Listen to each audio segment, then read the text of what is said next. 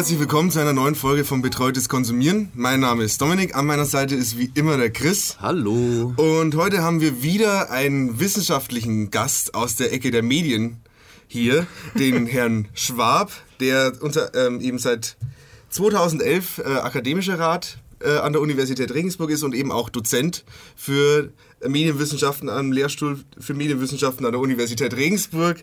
Ähm, er beschäftigt sich äh, in seiner Forschung hauptsächlich mit Fernsehgeschichte und auch ein bisschen mit der Zukunft vom Fernsehen. Zumindest habe ich das mal im Seminar von Ihnen mitbekommen. ähm, und, und mit dem Genre-Kino und mit Filmphilosophie. Und darüber soll es heute auch ein bisschen eben gehen, wenn wir heute über äh, Trash-Filme reden wollen. Aber erstmal herzlich willkommen. Ja, hallo, freut mich sehr hier zu sein. Ja, ähm, schlechte Filme ist immer ein ganz besonderes Thema. Hatten wir auch schon mal im Podcast tatsächlich. Wir hatten ja mal über Helge Schneider äh, ja, Podcast gemacht. Und da wurde es ja mal leicht angesprochen, dass ich ja ein bisschen Freund von Trash-Filmen bin. Ja, ein bisschen, ja. Ein bisschen. Und deswegen ist es jetzt für mich hoffentlich ein Heimspiel. Mal schauen. ähm, aber was immer eine interessante Frage ist, warum schaut man äh, Trashfilme an? Was ist denn der Reiz für ein Publikum, sich äh, diese Filme überhaupt anzuschauen?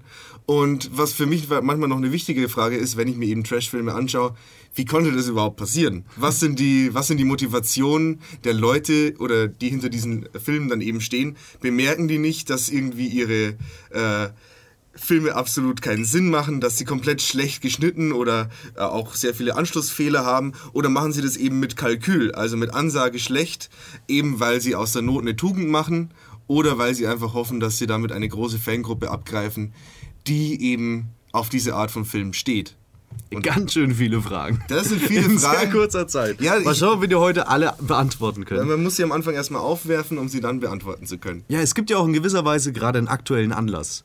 Denn es läuft ja gerade The Disaster Artist im Kino, ein Film von James Franco, glaube ich auch. James Franco, von James Franco, geschrieben von James Franco und mit James Franco in der Hauptrolle. Also produziert von James Franco. Produziert, produziert, also auch genauso wie eben die äh, billige Vorlage oder der Trashfilm als Vorlage, auf dem eben Disaster Artist ähm, basiert. Vielleicht kennen es einige von euch.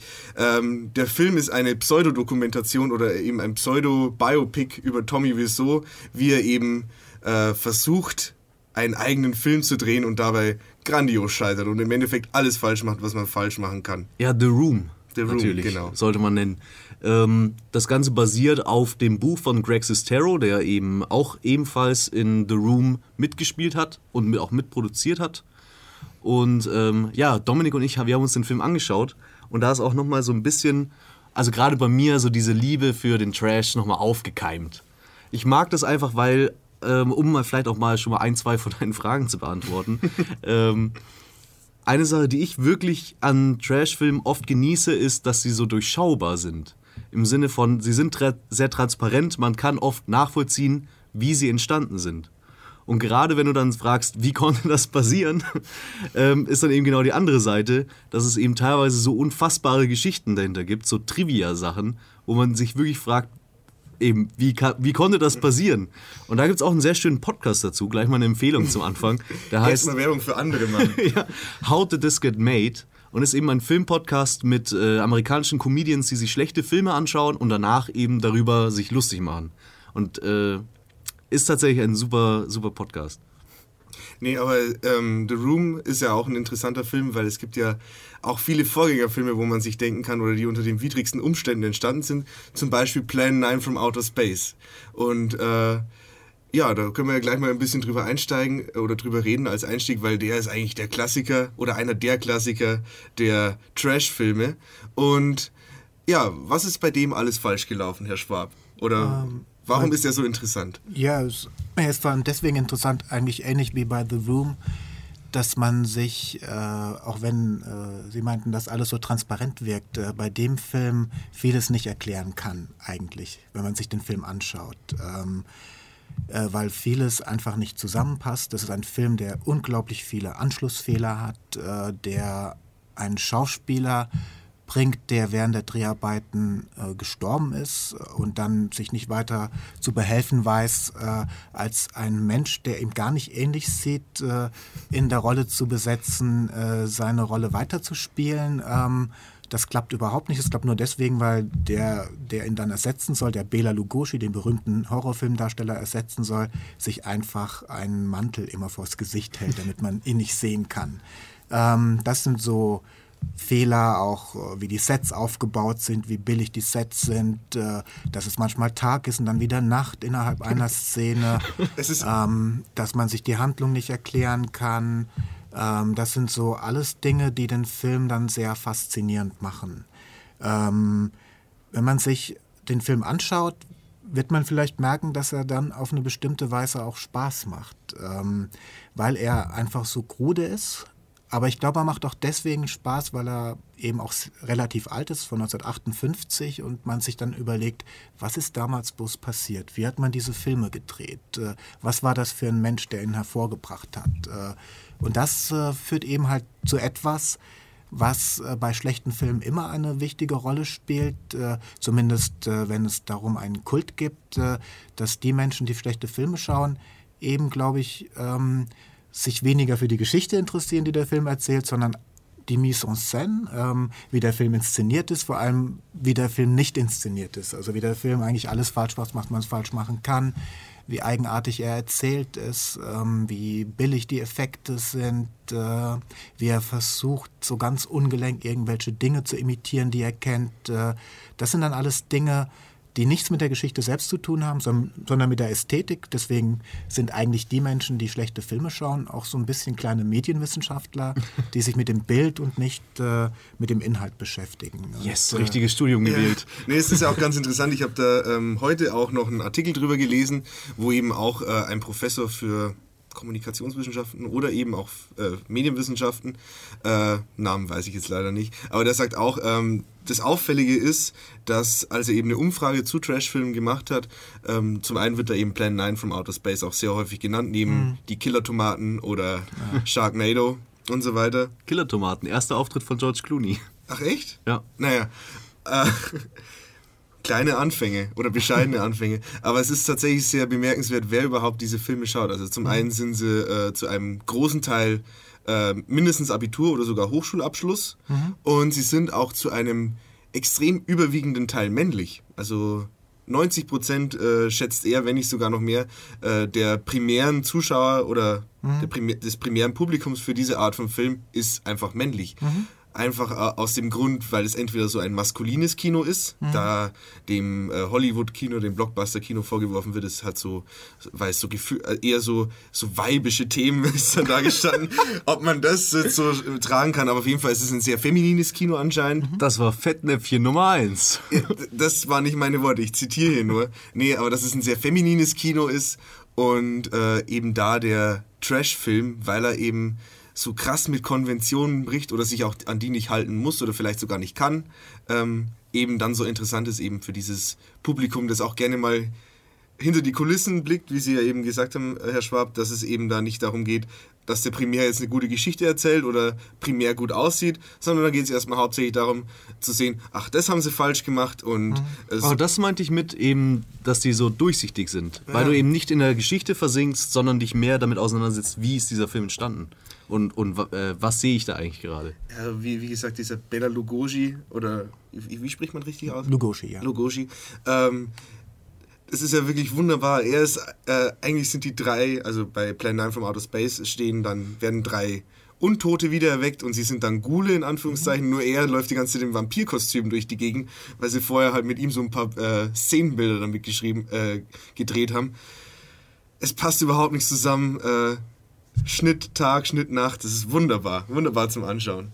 Ja, ich glaube tatsächlich, dass äh, um mehr oder weniger Trash zu schätzen zu wissen, muss man sich in gewisser Weise mit Filmen tiefgründiger beschäftigen. Mhm. Also man muss einfach viel kennen, um zu wissen, was da schief läuft und warum das so lustig ist. Ja, es ist auf jeden Fall nichts für ein Publikum, das sich einfach mal schnell so zum Mitnehmen. Mhm. Da, also den, den, Film schaue ich jetzt mal schnell, schnell an, was, weil was ist die grundsätzliche Motivation, einen Film anzuschauen, dass man gut unterhalten wird. Mhm. Und, je nachdem, und je nachdem, mit welchen Maßstäben man da dahin geht, fühlt man sich halt von sowas vielleicht teilweise sogar alles andere als gut unterhalten, sondern es ist sehr, sehr, es ist ein starker Bruch mit den Sehgewohnheiten vielleicht dann ja. sogar schon eher. Also vielleicht, äh, was diese These angeht, die ich sehr interessant finde. Es ist tatsächlich so, dass das Publikum ähm, auf so Kategorien des Wissens ausweicht, um sich auch so ein bisschen vor diesen eigenartigen Filmen zu schützen. Also es ist eine gute Strategie, bei The Room der wirklich erstaunlich schlecht ist, einfach die Fehler aufzuzählen. Aber das ist nicht unbedingt das, was den Film interessant macht. Äh, bei ähm, Plan 9 äh, ist, glaube ich, diese unmittelbare Faszination, die dieser Film auslöst, auch sehr stark verbunden mit seinem Regisseur. Und das ist etwas, was eigentlich sehr weit wegführt von diesem Thema der Männlichkeit oder eines männlichen Publikums, das Wissen schätzt, weil der Regisseur ein Transvestit war. Ed Wood, und, oder? Genau, Ed Wood. Und äh, bevor er Plan 9 gemacht hat, einen anderen berühmten Film gemacht hat, der auch sehr geschätzt wird von der Kultgemeinde Gemeinde derer, die sich mit schlechten Filmen beschäftigen, Clan or Clander, der so eine ähm, Geschichte von einem Transvestiten erzählt, äh, bei dem er auch wie Tommy Wiseau die Hauptrolle spielt, weil er selbst eben der Transvestit gewesen ist äh, und eigentlich sogar versucht, aufklärerisch darauf hinzuweisen, was das für Menschen sind und äh, welche Möglichkeiten sie haben, wie sie vielleicht dann doch, das ist so ein bisschen die, der Traum dieses Films, dass die Frau, mit der er zusammen ist, am Ende akzeptiert, dass er eine Faszination für Mohair-Pullover hat und äh, weibliche ähm, und ähm, sie ist ihm dann erlaubt, das zu tragen. Ähm, also dass bei dem Film halt tatsächlich auch ähm, so eine andere Seite äh, ins Spiel gebracht wird, so eine Uneindeutigkeit, eine sexuelle, äh, eine äh, Spiel mit sexuellen Identitäten, die schon auch ein Grund gewesen sind für Ed Wood diese Filme machen zu wollen, auch wenn er überhaupt kein Verständnis von Filmen hatten, hatte. Ja, war, dann war er eigentlich erstaunlich progressiv. Er war sehr, also so als zufällig Progressives steckt manchmal in den Filmen dann auch drin. Ähm, und das ist dann auch ein Grund, also warum man, also wenn man sich mit Glenn und Glenner beschäftigt, beschäftigt man sich auch mit den 50er Jahren, ihren äh, Vorstellungen von Moral und Sexualität und äh, der Ausgrenzung von äh, anderen Vorstellungen von Sexualität. Äh, und ich glaube, dass das die Zuschauer auch fasziniert, aber wenn sie dann die Fehler aufzählen, die es in dem Film halt auch en masse gibt, äh, schützen sie sich auch ein bisschen vor diesem Thema der sexuellen Uneindeutigkeit und der sexuellen Überschreitungen ähm, und äh, gehen so ein bisschen weg von dem, was der Film eigentlich auch ausmacht. Und äh, was ihn vielleicht, ähm, warum er wirklich faszinierend ist, ähm, das kann man ja alles sehr gut nachschauen in dem Film ähm, über Ed Wood von äh, Tim Burton. Tim Burton. Ähm, er hat auch wieder Bela Lugosi, mhm. aber er spielt eine Rolle, die auch wieder nicht zum Film passt. Äh, er ist er taucht auch in einem ähm, wieder so ein bisschen vampirmäßig aussehend, äh, in, in einen Frack gekleidet. Nee, er trägt einen Anzug in dem Film. Sieht man ihn manchmal einfach und er sagt irgendwelche eigenartigen Dialoge irgendwie. Schau dir das Dunkle an, die dunkle Macht äh, kommt über dich. Hat überhaupt nichts mit der Handlung zu tun. Er spricht doch etwas von irgendwelchen ähm, kleinen Monster, die äh, gleich kommen werden. Hat nichts mit dem Film zu tun. Und dann gibt es noch eine andere Figur, ein ähm, äh, ein ähm, jemand, der im Fernsehen aufgetreten ist und Dinge vorhergesagt hat, die meistens nicht eingetroffen sind, mhm. ähm, der auch irgendwie eine Rolle bekommen hat, weil er ein Kumpel war von Ed Wood. Und das, was er in dem Film macht, hat auch nichts mit dem Film selbst zu tun. Und äh, das ist dann wieder das, das was eben den äh, medienwissenschaftlich begabten Zuschauer interessiert.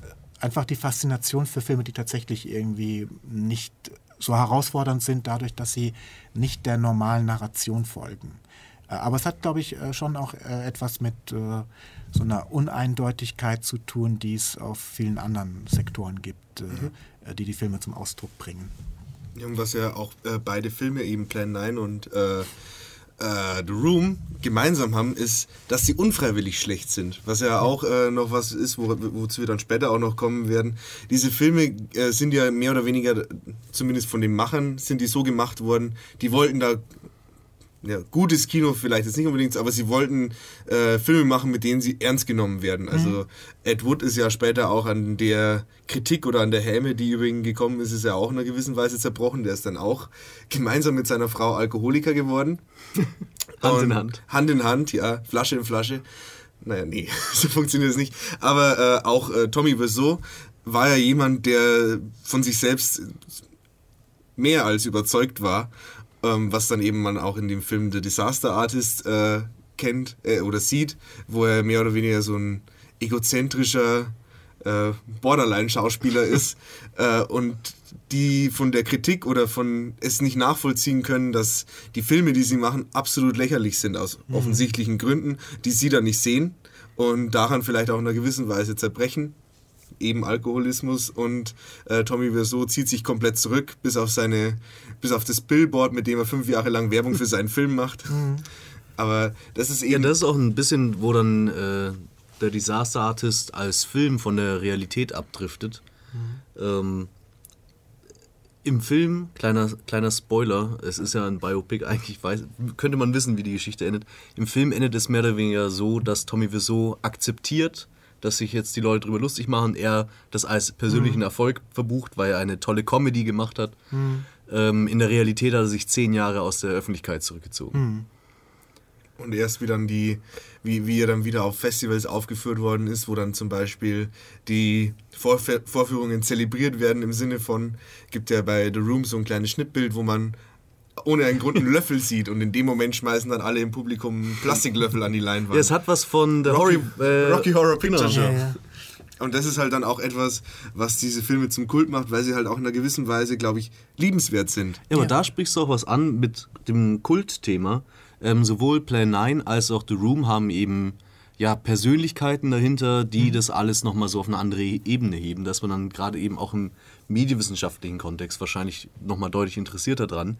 Aber es funktioniert auch komplett ohne den Kontext, wer diesen Film gemacht hat. Mhm. Ähm, also gerade ich als jemand, der eben solche Filme sehr gerne mag, äh, es gibt auch so ein, ich schaue dann fast lieber als diese bekannten so Bad It's Good Movies wie Birdemic, über den wir bestimmt noch äh, reden werden, schaue ich mir eigentlich so ganz unbekannte Filme an. Also ich kaufe mir dann auf Amazon irgendwie so Filmkollektionen, so Horrorfilmboxen zum Beispiel, neun Horrorfilme für yeah. 50 Cent und äh, bestelle mir die Video. einfach und ähm, schau einfach mal, was sich denn da drauf befindet und schau dann immer rein und wenn sich irgendwas äh, ergibt, was ich sehr lustig finde, dann schaue ich mir es auch ganz an und da habe ich unter anderem mal einen wirklichen, also für mich ist ein absoluter Klassiker Death Academy ein furchtbarer Film von schwedischen Schülern gemacht. Also ein Horrorfilm, richtig brutal auch, mit äh, stümperhaften äh, Splatter-Effekten.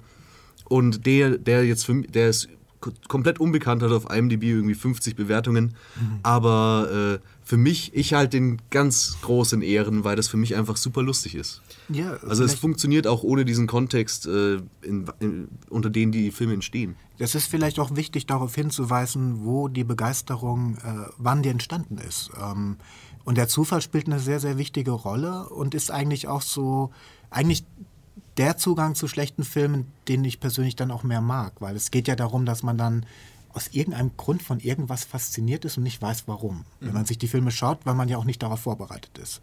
Bei Plan 9, wenn man sich den heute anschaut, weiß man schon so viel darüber. Oder bei The Room hatte ich auch große Erwartungen. Die ich war trotzdem überrascht, wie ich ihn gesehen habe. Ja, dass, dass, der, dass, dass, dass der tatsächlich so schlecht sein kann. Ja, das, äh, wie genau er schlecht ist, ist mhm. natürlich dann auch wieder eine Frage, die man sich gerne, über die man sehr lange nachdenken kann. Aber die Filme, ähm, so eine ähm, äh, eine Auseinandersetzung mit den Filmen hat äh, dadurch stattgefunden, dass tatsächlich im Fernsehen lange Zeit äh, keine Filme von großen Hollywood-Studios ausgestrahlt werden durften. Es gab noch keine Rechte. Die Studios hatten keine Lust, ihre Filme zu verkaufen, weil das ja eine große Konkurrenz war. Und äh, in den 40er, 50er Jahren und 50er Jahren vor allem haben die Sender dann äh, Filme gekauft von kleinen Studios, die schlechte, billige Filme produziert haben. Horrorfilme, Science-Fiction-Filme, äh, und andere Krimis. Ähm, und die wurden en masse im Fernsehen gezeigt. Ähm, bei Ed Wood war das nicht so, dass das irgendwie ein Film war, den man irgendwie entdecken musste äh, in den Filmvorführungen, den nur ein kleiner Expertenkreis äh, wirklich kannte, sondern der ist ganz normal auf irgendeinem kleinen Sender, aber überall in Amerika auf kleinen Sendern mitternachts gezeigt worden.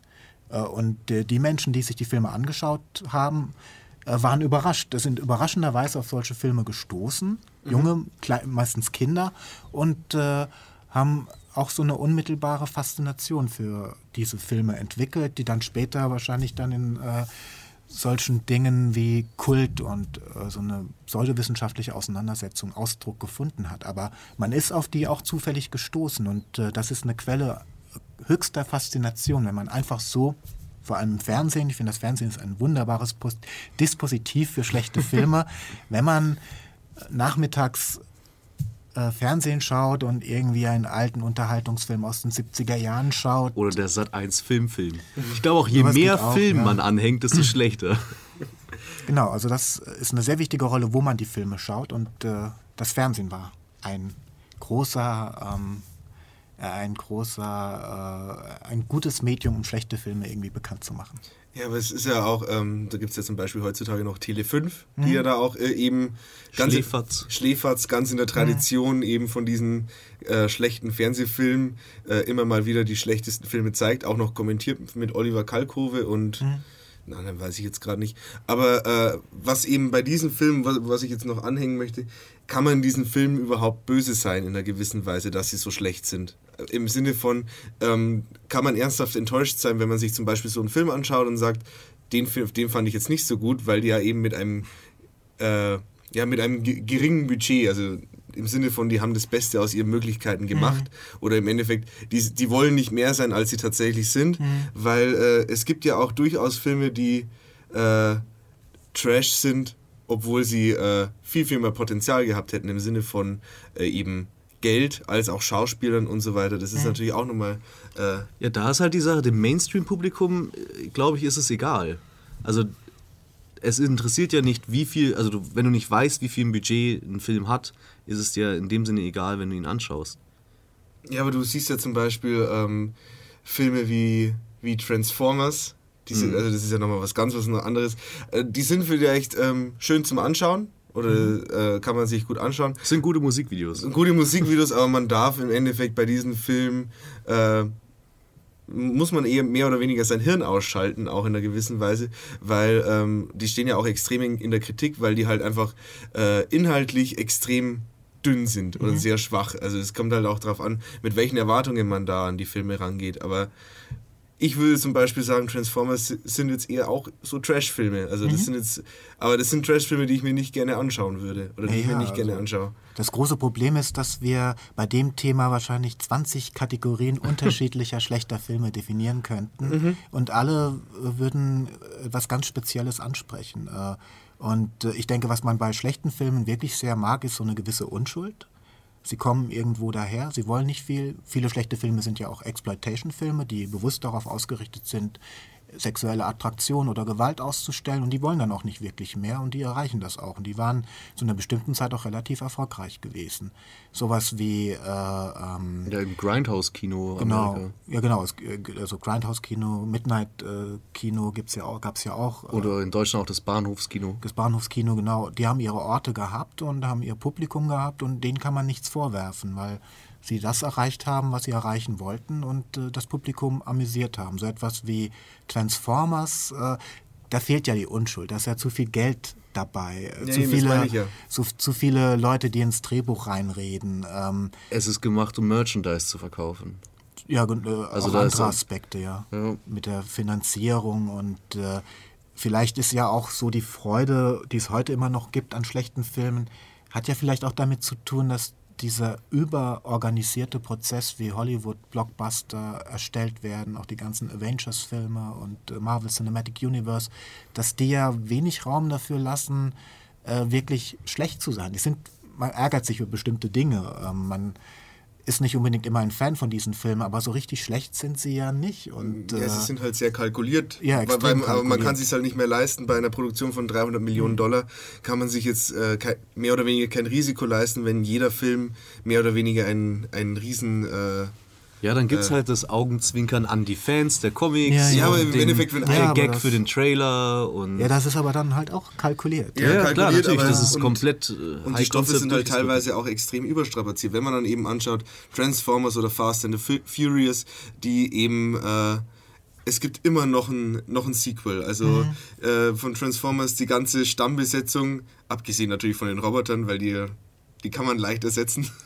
Oder die, also die muss man nicht ersetzen, aber die ganze Stammbesetzung fällt weg, wird komplett ausgetauscht, völlig irrelevant. Es mhm. ist ja im Endeffekt immer noch ähm, Autobots gegen Decepticons hauen sich die, die, die Heckschutzscheibe ein, keine Ahnung. Und äh, so kann man das ewig weiterdenken, aber es, ist, es fehlt die Innovation, es ist im Endeffekt in seiner Spektakularität langweilig. ja, aber Fan von Transformers zu sein, ist auch wie Fan von McDonalds zu sein. Also das ist einfach so, es ist konstruiert, es ist nicht, nichts darauf ist ausgelegt, wirklich gut zu sein.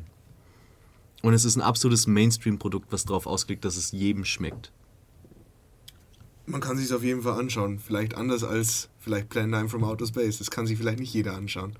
Ja. Aber, äh, Aber äh, wo wir gerade nochmal bei äh, der Unschuld waren, da ist, da kommt dann auch, möchte ich nochmal von The Room einfach die Geschichte erzählen, äh, wie sie äh, auf einem Dach äh, drehen wollten. Und anstatt dass sie es auf dem echten Dach, Dach drehen, haben sie ein Set gebaut auf mhm. einem Parkplatz was schon mal überhaupt keinen Sinn macht, weil man normalerweise ein Set baut, damit man drinnen drehen kann, damit man eben nicht auf Wetterbedingungen angestimmt ist. Aber man hat eben mehr oder weniger das Dach von diesem Gebäude eins zu eins re äh, rekonstruiert auf einem Parkplatz mit Greenscreen-Effekten, der auch furchtbar aussieht. Und äh, Tommy Wiseau hat darauf bestanden, dass der Film mit zwei Kameras gedreht wird, nämlich einmal mit Film und digital. Und diese Kameras wurden direkt nebeneinander positioniert, haben also genau das gleiche Bild eingefangen. Ja, das sind bizarre Entscheidungen. Ähm, was aber interessant ist, also nochmal äh, wegen der Diskussion mit Filmen wie Transformers oder Marvel Cinematic Universe, ähm, dass es früher tatsächlich noch eher Blockbuster-Filme gegeben hat, die tatsächlich auch äh, als genuin schlechte Filme betrachtet wurden. King Kong zum Beispiel, die zweite Version von, aus den 70er Jahren von dem berühmten Produzenten Dino De Laurentiis, der irgendwie immer eher so schlechte Filme produziert hat, war sauteuer. Man hat extrem viel Werbung gemacht, ähnlich wie man da heute auch für die Filme extrem viel Werbung machen muss, hat ihn versucht als ähm, Ereignis zu inszenieren und hat immer herausgestellt, dass dieser King Kong von einem gigantischen Roboter gespielt wird, wo unheimlich viel Technik angewandt wurde, um seine Augenbrauen und äh, äh, seinen Mund zu bewegen und seine Hände und dass das eben halt der innovative Ansatz ist, um einen noch besseren King Kong zu machen als der. Dann hätte man auch einen Furby von unten drehen können einfach. Hätte man auch, genau. aber war groß, also ein großer Furby sein müssen.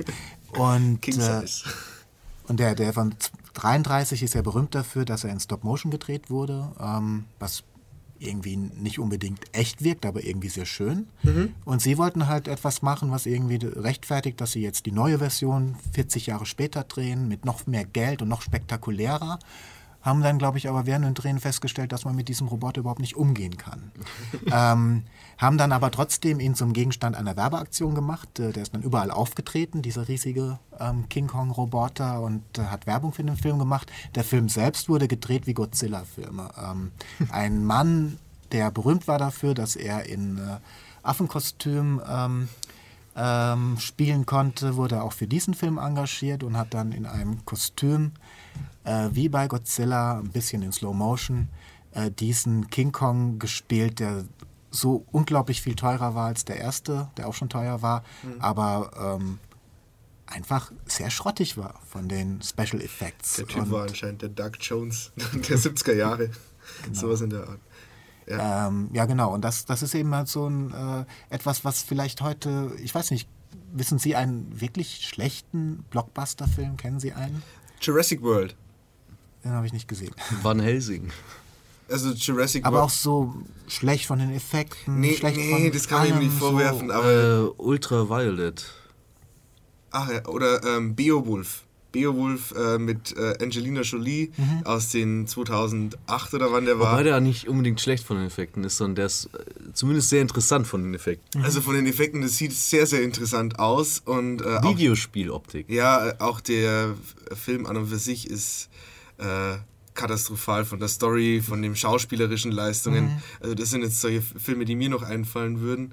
Aber äh, Jurassic World einfach aus dem Grund, der sieht natürlich cool aus. Also diese Anschluss, dieser Anschlussfilm eben an Jurassic Park äh, erzählt auch dieselbe Story, aber alles in diesem Film nervt einen. Die, die, Story, die Story macht keinen Sinn. Das ist der zweite Teil, nee, oder? Nee, äh, es der, gibt ja Jurassic neue. Park 1, 2, 3 und genau, dann gibt es Jurassic World von 2013, 14. Ähm, eben äh, Jurassic Park macht wieder neu auf, mit noch größeren Monstern oder mit noch größeren Dinos natürlich. Ähm, aber die Schauspieler nerven einen. Auch Chris Pratt kann es nicht rausreißen, der da mitspielt. Da, da passiert so viel, so viel Schlechtes. Das ist, also ich, das war einer der wenigen Filme, wo ich tatsächlich drin saß und je länger er gedauert hat, immer wütender wurde. Ich hatte wirklich Hass auf diesen Film. Und das, vielleicht können wir das auch später noch dazu nutzen, einfach mal auch ein bisschen abzuhassen auf ein paar ja, Filme. Hass ist, äh, sehr ha schön. Hass ist ein schöner Katalysator einfach auch ein genau, bisschen. Genau, das müssen wir sowieso noch machen. Gespräche. Aber und es macht am meisten Spaß, wenn Leute auch noch einem zuhören dabei. Ja, das ist wunderbar. Nee, aber aber ansonsten natürlich wirklich genuin schlechte Filme im Blockbuster-Kategorien gibt es ja eigentlich fast gar nicht mehr. Also es gibt ein paar ähm, Beispiele, da gibt es auch wieder die, was mir noch einfällt jetzt gerade, alle Fantastic Four Filme, alle Fantastic Four Filme, die sind in der Luft zerrissen worden. Mhm. Auch der neueste, der auch ähm, ziemlich äh, teuer war. Ähm, was noch? Äh, der, der, Su äh, nee, nicht, Catwoman. Catwoman. Naja. Äh, Teenage Mutant Ninja Turtles Film, auch wieder äh, mit Megan. Ist der nicht auch von Michael Bay? Ja. Ähm, ja gut, alles, was Michael Bay macht, wird sofort zerrissen. Ja, da, da, ist vielleicht dann auch der Einstieg für dich, weil Michael Bay ist ja ein Hass, Hassregisseur. Aber vielleicht gar nicht mal unbedingt wegen dem Film, bei dem man es jetzt glauben würde. Ja, da kommen wir ja dann später dazu. Ähm, aber was, wo gehen wir jetzt hin mit dem nächsten Thema? Äh, wir haben es ja vorhin schon ein bisschen angeschnitten, äh, eben auch äh, Filme oder besser gesagt das äh, andere, was noch ganz interessant ist bei Trash-Filmen, nämlich äh, Filme, die mit Ansage schlecht sind. Wir haben ja vorhin schon mhm. Sharknado gesagt, also Filme, die eben äh, schon so gemacht sind, vielleicht auch mit einem relativ großen Budget und, und eben auf Ansage schlecht sind, um eben so den, den Hype, der zurzeit ein bisschen da drumherum besteht, abzufangen. Also Sharknado äh, sagt ja, ähm, äh, drückt ja aus, alles was hier passiert, die Story, ähm, die Charaktere, alles ist schlecht und wir geben euch genau das, was ihr wollt und mhm. deswegen gehen alle ins Kino. Oder Uwe Boll-Filme zum Beispiel sind ja auch so eine Kategorie von. Ja, die sind aber nicht mit Ansage schlecht, weil Uwe Boll ist ja überzeugt von sich, dass er gute Filme macht. Ja, ob, ob er das wirklich ernst. Dr. Uwe Boll übrigens. Dr. Uwe Boll, ja, Entschuldigung. Aber, aber, ob er das wirklich ernst meint, ich weiß es ja nicht. Ob der nicht einfach eine komplette Kunstfigur ist, auch in einer gewissen Weise. Ich habe tatsächlich sehr, sehr viel Respekt vor Dr. Uwe Boll. Ich bin, äh, ich würde fast sagen, Fan. Ich ähm, schaue mir sehr gerne Interviews von ihm an. Ich finde ihn auch in gewisser Weise sympathisch, weil er eben so eine No-Bullshit-Attitude hat. Ähm, aber seine Filme sind halt durch die Bank weg schlecht. Aber dann mögen sie die Person und nicht die Filme. Genau, ich mag, äh, die Filme sind an sich furchtbar. Mhm. Das Interessante ist eben die Art und Weise, wie Uwe Boll damit umgeht, Filme mhm. zu machen. Nämlich eben zu sagen, er, äh, also er ist nicht greifbar in keinster Weise.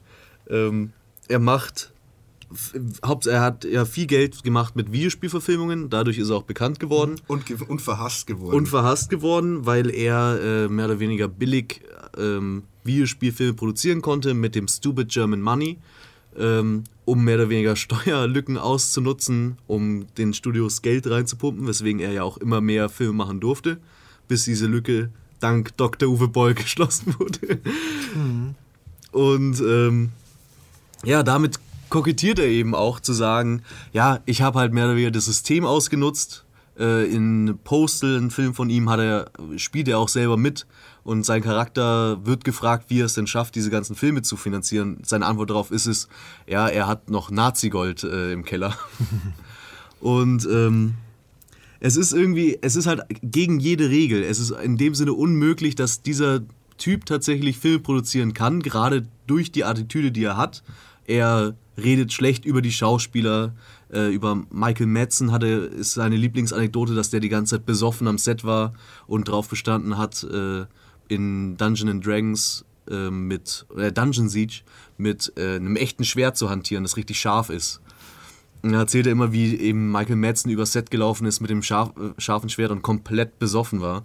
Und redet halt mehr über diese ganzen Schauspieler in Grund und Boden und sagt, seine Grundaussage, das äh, propagiert er auch ganz groß, ist immer, Schauspieler sind Nutten, äh, die machen für Geld alles.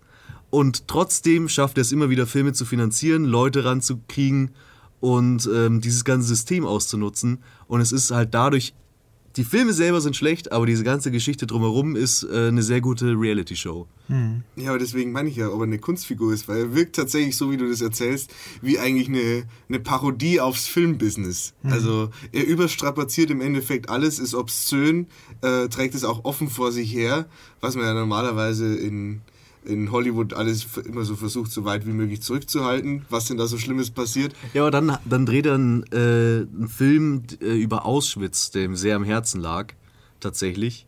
Ähm, parallel zu Blubberella, der ebenfalls am gleichen Set dann gedreht wurde.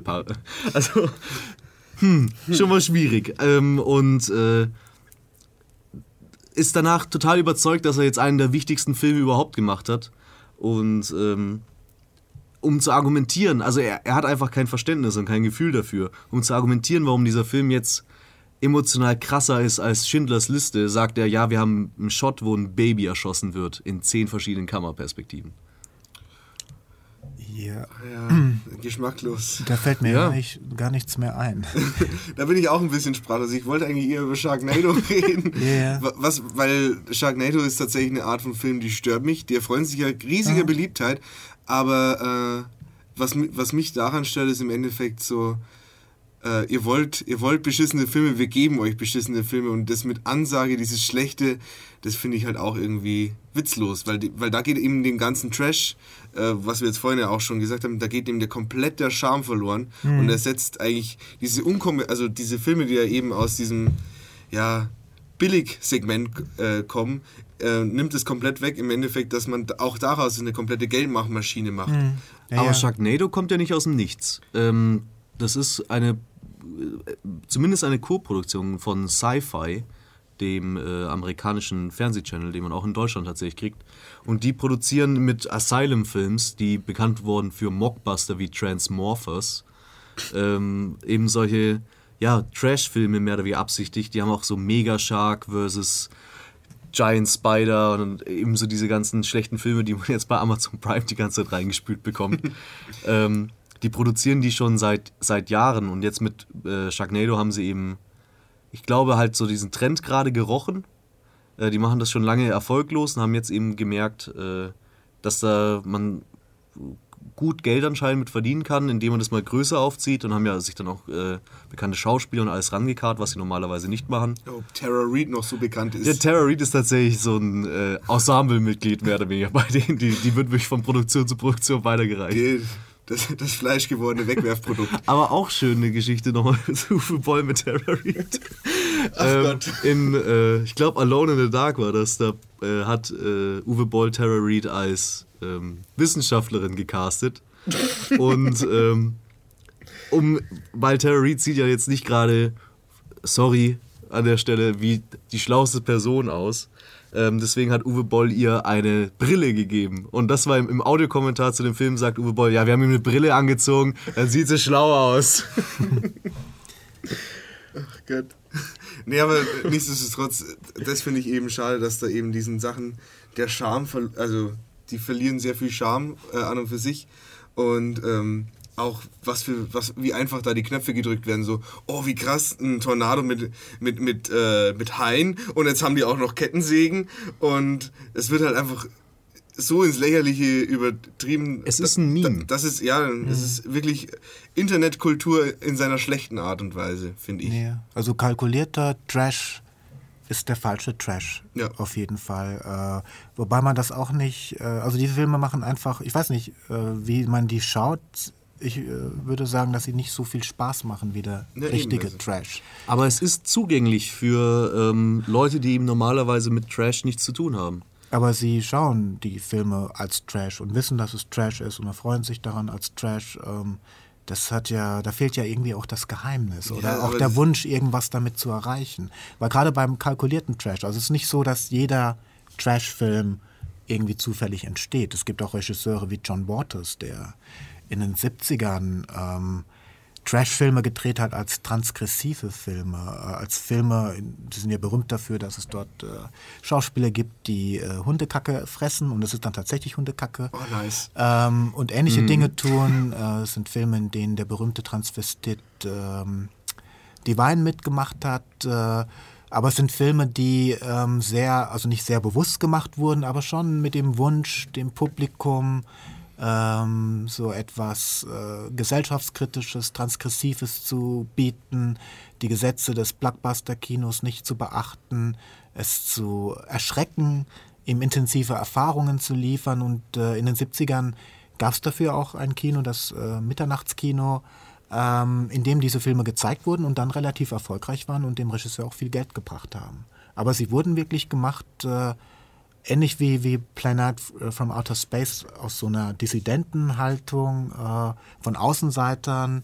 Äh, John Waters kam aus Baltimore, einem kleinen Städtchen in Pennsylvania und hat dort auch viele seiner Filme gedreht, äh, hat so Leute um sich geschart, mit denen er sowas machen konnte und wollte damit eben halt auch so ein bisschen ähm, schon so etwas wie Gesellschaftskritik ähm, bieten oder die Menschen verändern, die solche Filme schauen. Ähm, und das hat er erreicht. Und äh, bei Sharknado, denke ich, äh, steht jetzt gar kein Ansatz dahinter, irgendwas machen zu wollen. Ähm, das ist dann, also beides ist bewusster Trash, aber der funktioniert sehr gut, ist ein sehr faszinierendes Kino.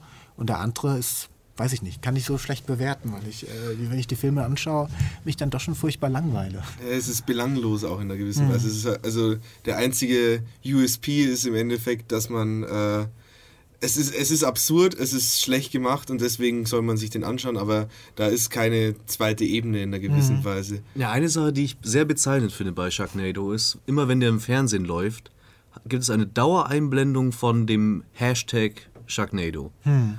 Also es ist mehr oder weniger dazu gedacht, geh ins Internet, auf Twitter mhm. und schau dir äh, an, was andere Leute dazu mhm. schreiben, wie sie sich darüber lustig machen. Boah, das ist Teil schlecht. der Experience. Es gibt ja diesen berühmten Film Snakes on a Plane, den ja. wahrscheinlich auch jeder kennt. Äh, da spielt doch auch irgendwer berühmtes. Samuel Jackson. Ja, Samuel Jackson. Ah, ja. der, der war obwohl er mit so vielen tollen Regisseuren zusammengearbeitet hat, der war auch in vielen Scheißfilmen ja, der, der dabei. macht alles, glaube ich. Also. Ja. Aber das ist, äh, das ist, glaube ich, das erste Mal gewesen, ähm, dass man bewusst mit äh, den sozialen Medien im Hintergrund äh, einen schlechten Film gemacht hat. Angeblich hat man angefangen, ihn zu produzieren und dann gemerkt, es geht in eine ganz falsche Richtung, es ergibt keinen guten Film und dann ist man oh, oh eben auf diese Notlösung verfallen, diesen Trash eben halt auch offen auszustellen, zu thematisieren in der Werbung für diesen Film. Ähm, auch Samuel Jackson hat sich, glaube ich, dann in der Art daran beteiligt, dass er sich lustig über den Film gemacht hat. Äh, und daraus hat man dann einen gewissen Erfolg generiert. Aber das war sehr stark Aber verbunden eben mit dem Internet, mit so einer Strategie, sich an äh, den wissenden Zuschauer zu richten, äh, alles mit einem Augenzwinkern ähm, zu versehen und dann einen Film zu machen, der wahrscheinlich viel interessanter ist wegen der ganzen Werbeaktion, die dahinter steht und den, was man im Internet über ihn geschrieben hat und wie er beworben wurde, aber als Film dann auch ähm, wirklich auch wirklich keinen Spaß macht. Das war bestimmt ein interessantes Telefonat im Produzentenbüro. Ja, ich glaube, Snakes on a Plane wird kein guter Film.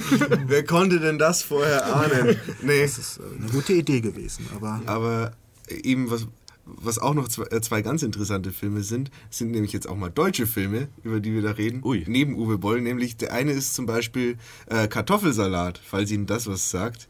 Kartoffelsalat war kurzzeitig bei IMDb der schlechteste Film aller Zeiten, mhm. weil er so abs absurd schlechte Bewertungen eingefahren hat. Mhm. fast schon Tradition mit Deutschen Ja, fast schon Tradition.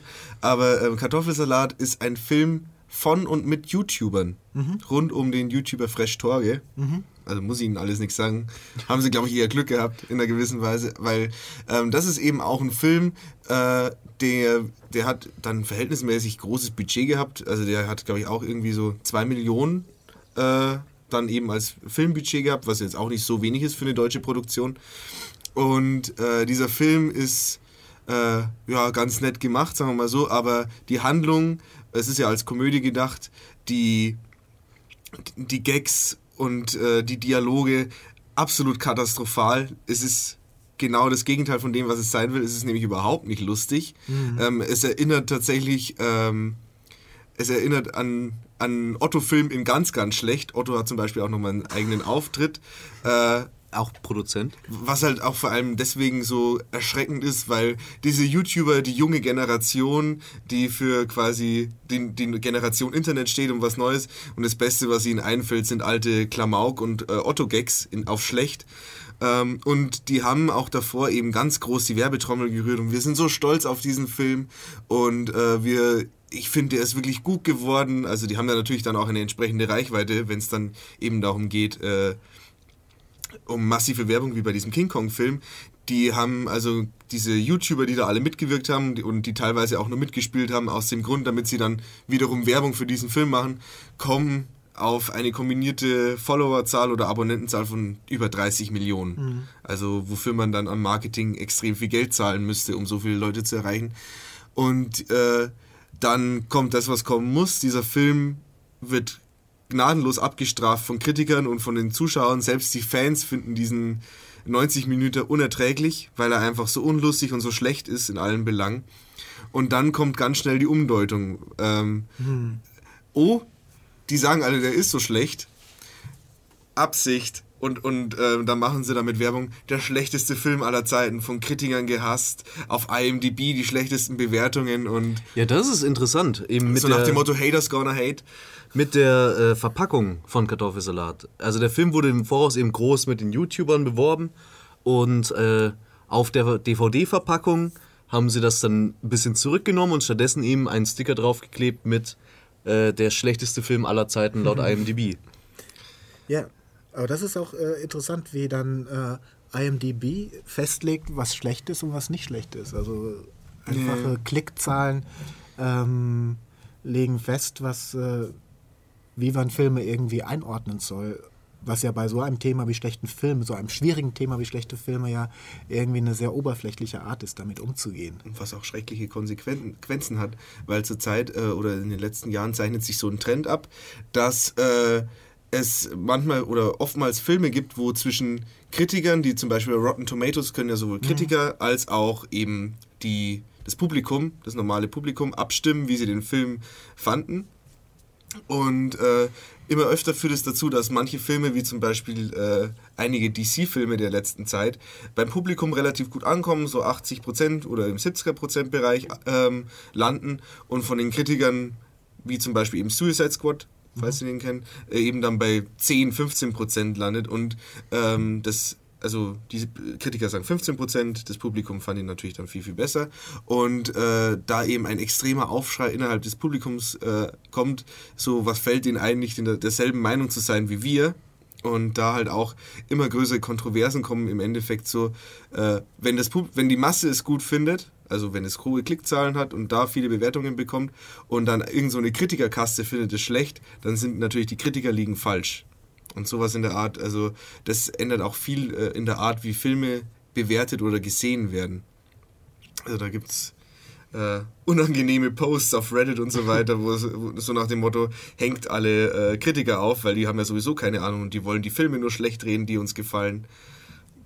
Ich Ganz denke, ein guter Kritiker kann schon einordnen, für was ein Film ist und ob er das Ziel erreicht. Äh, ist, glaube ich, nicht grundsätzlich so, dass ein Kritiker das Unterhaltsame per se irgendwie ablehnt. Aber nee, diese, ähm, die Kritiken selbst sind ja dann auch wahrscheinlich ähm, komplexer als äh, das, äh, die Prozentzahl, die dann dabei am Ende rauskommt durch die Sammlung dieser Kritiken.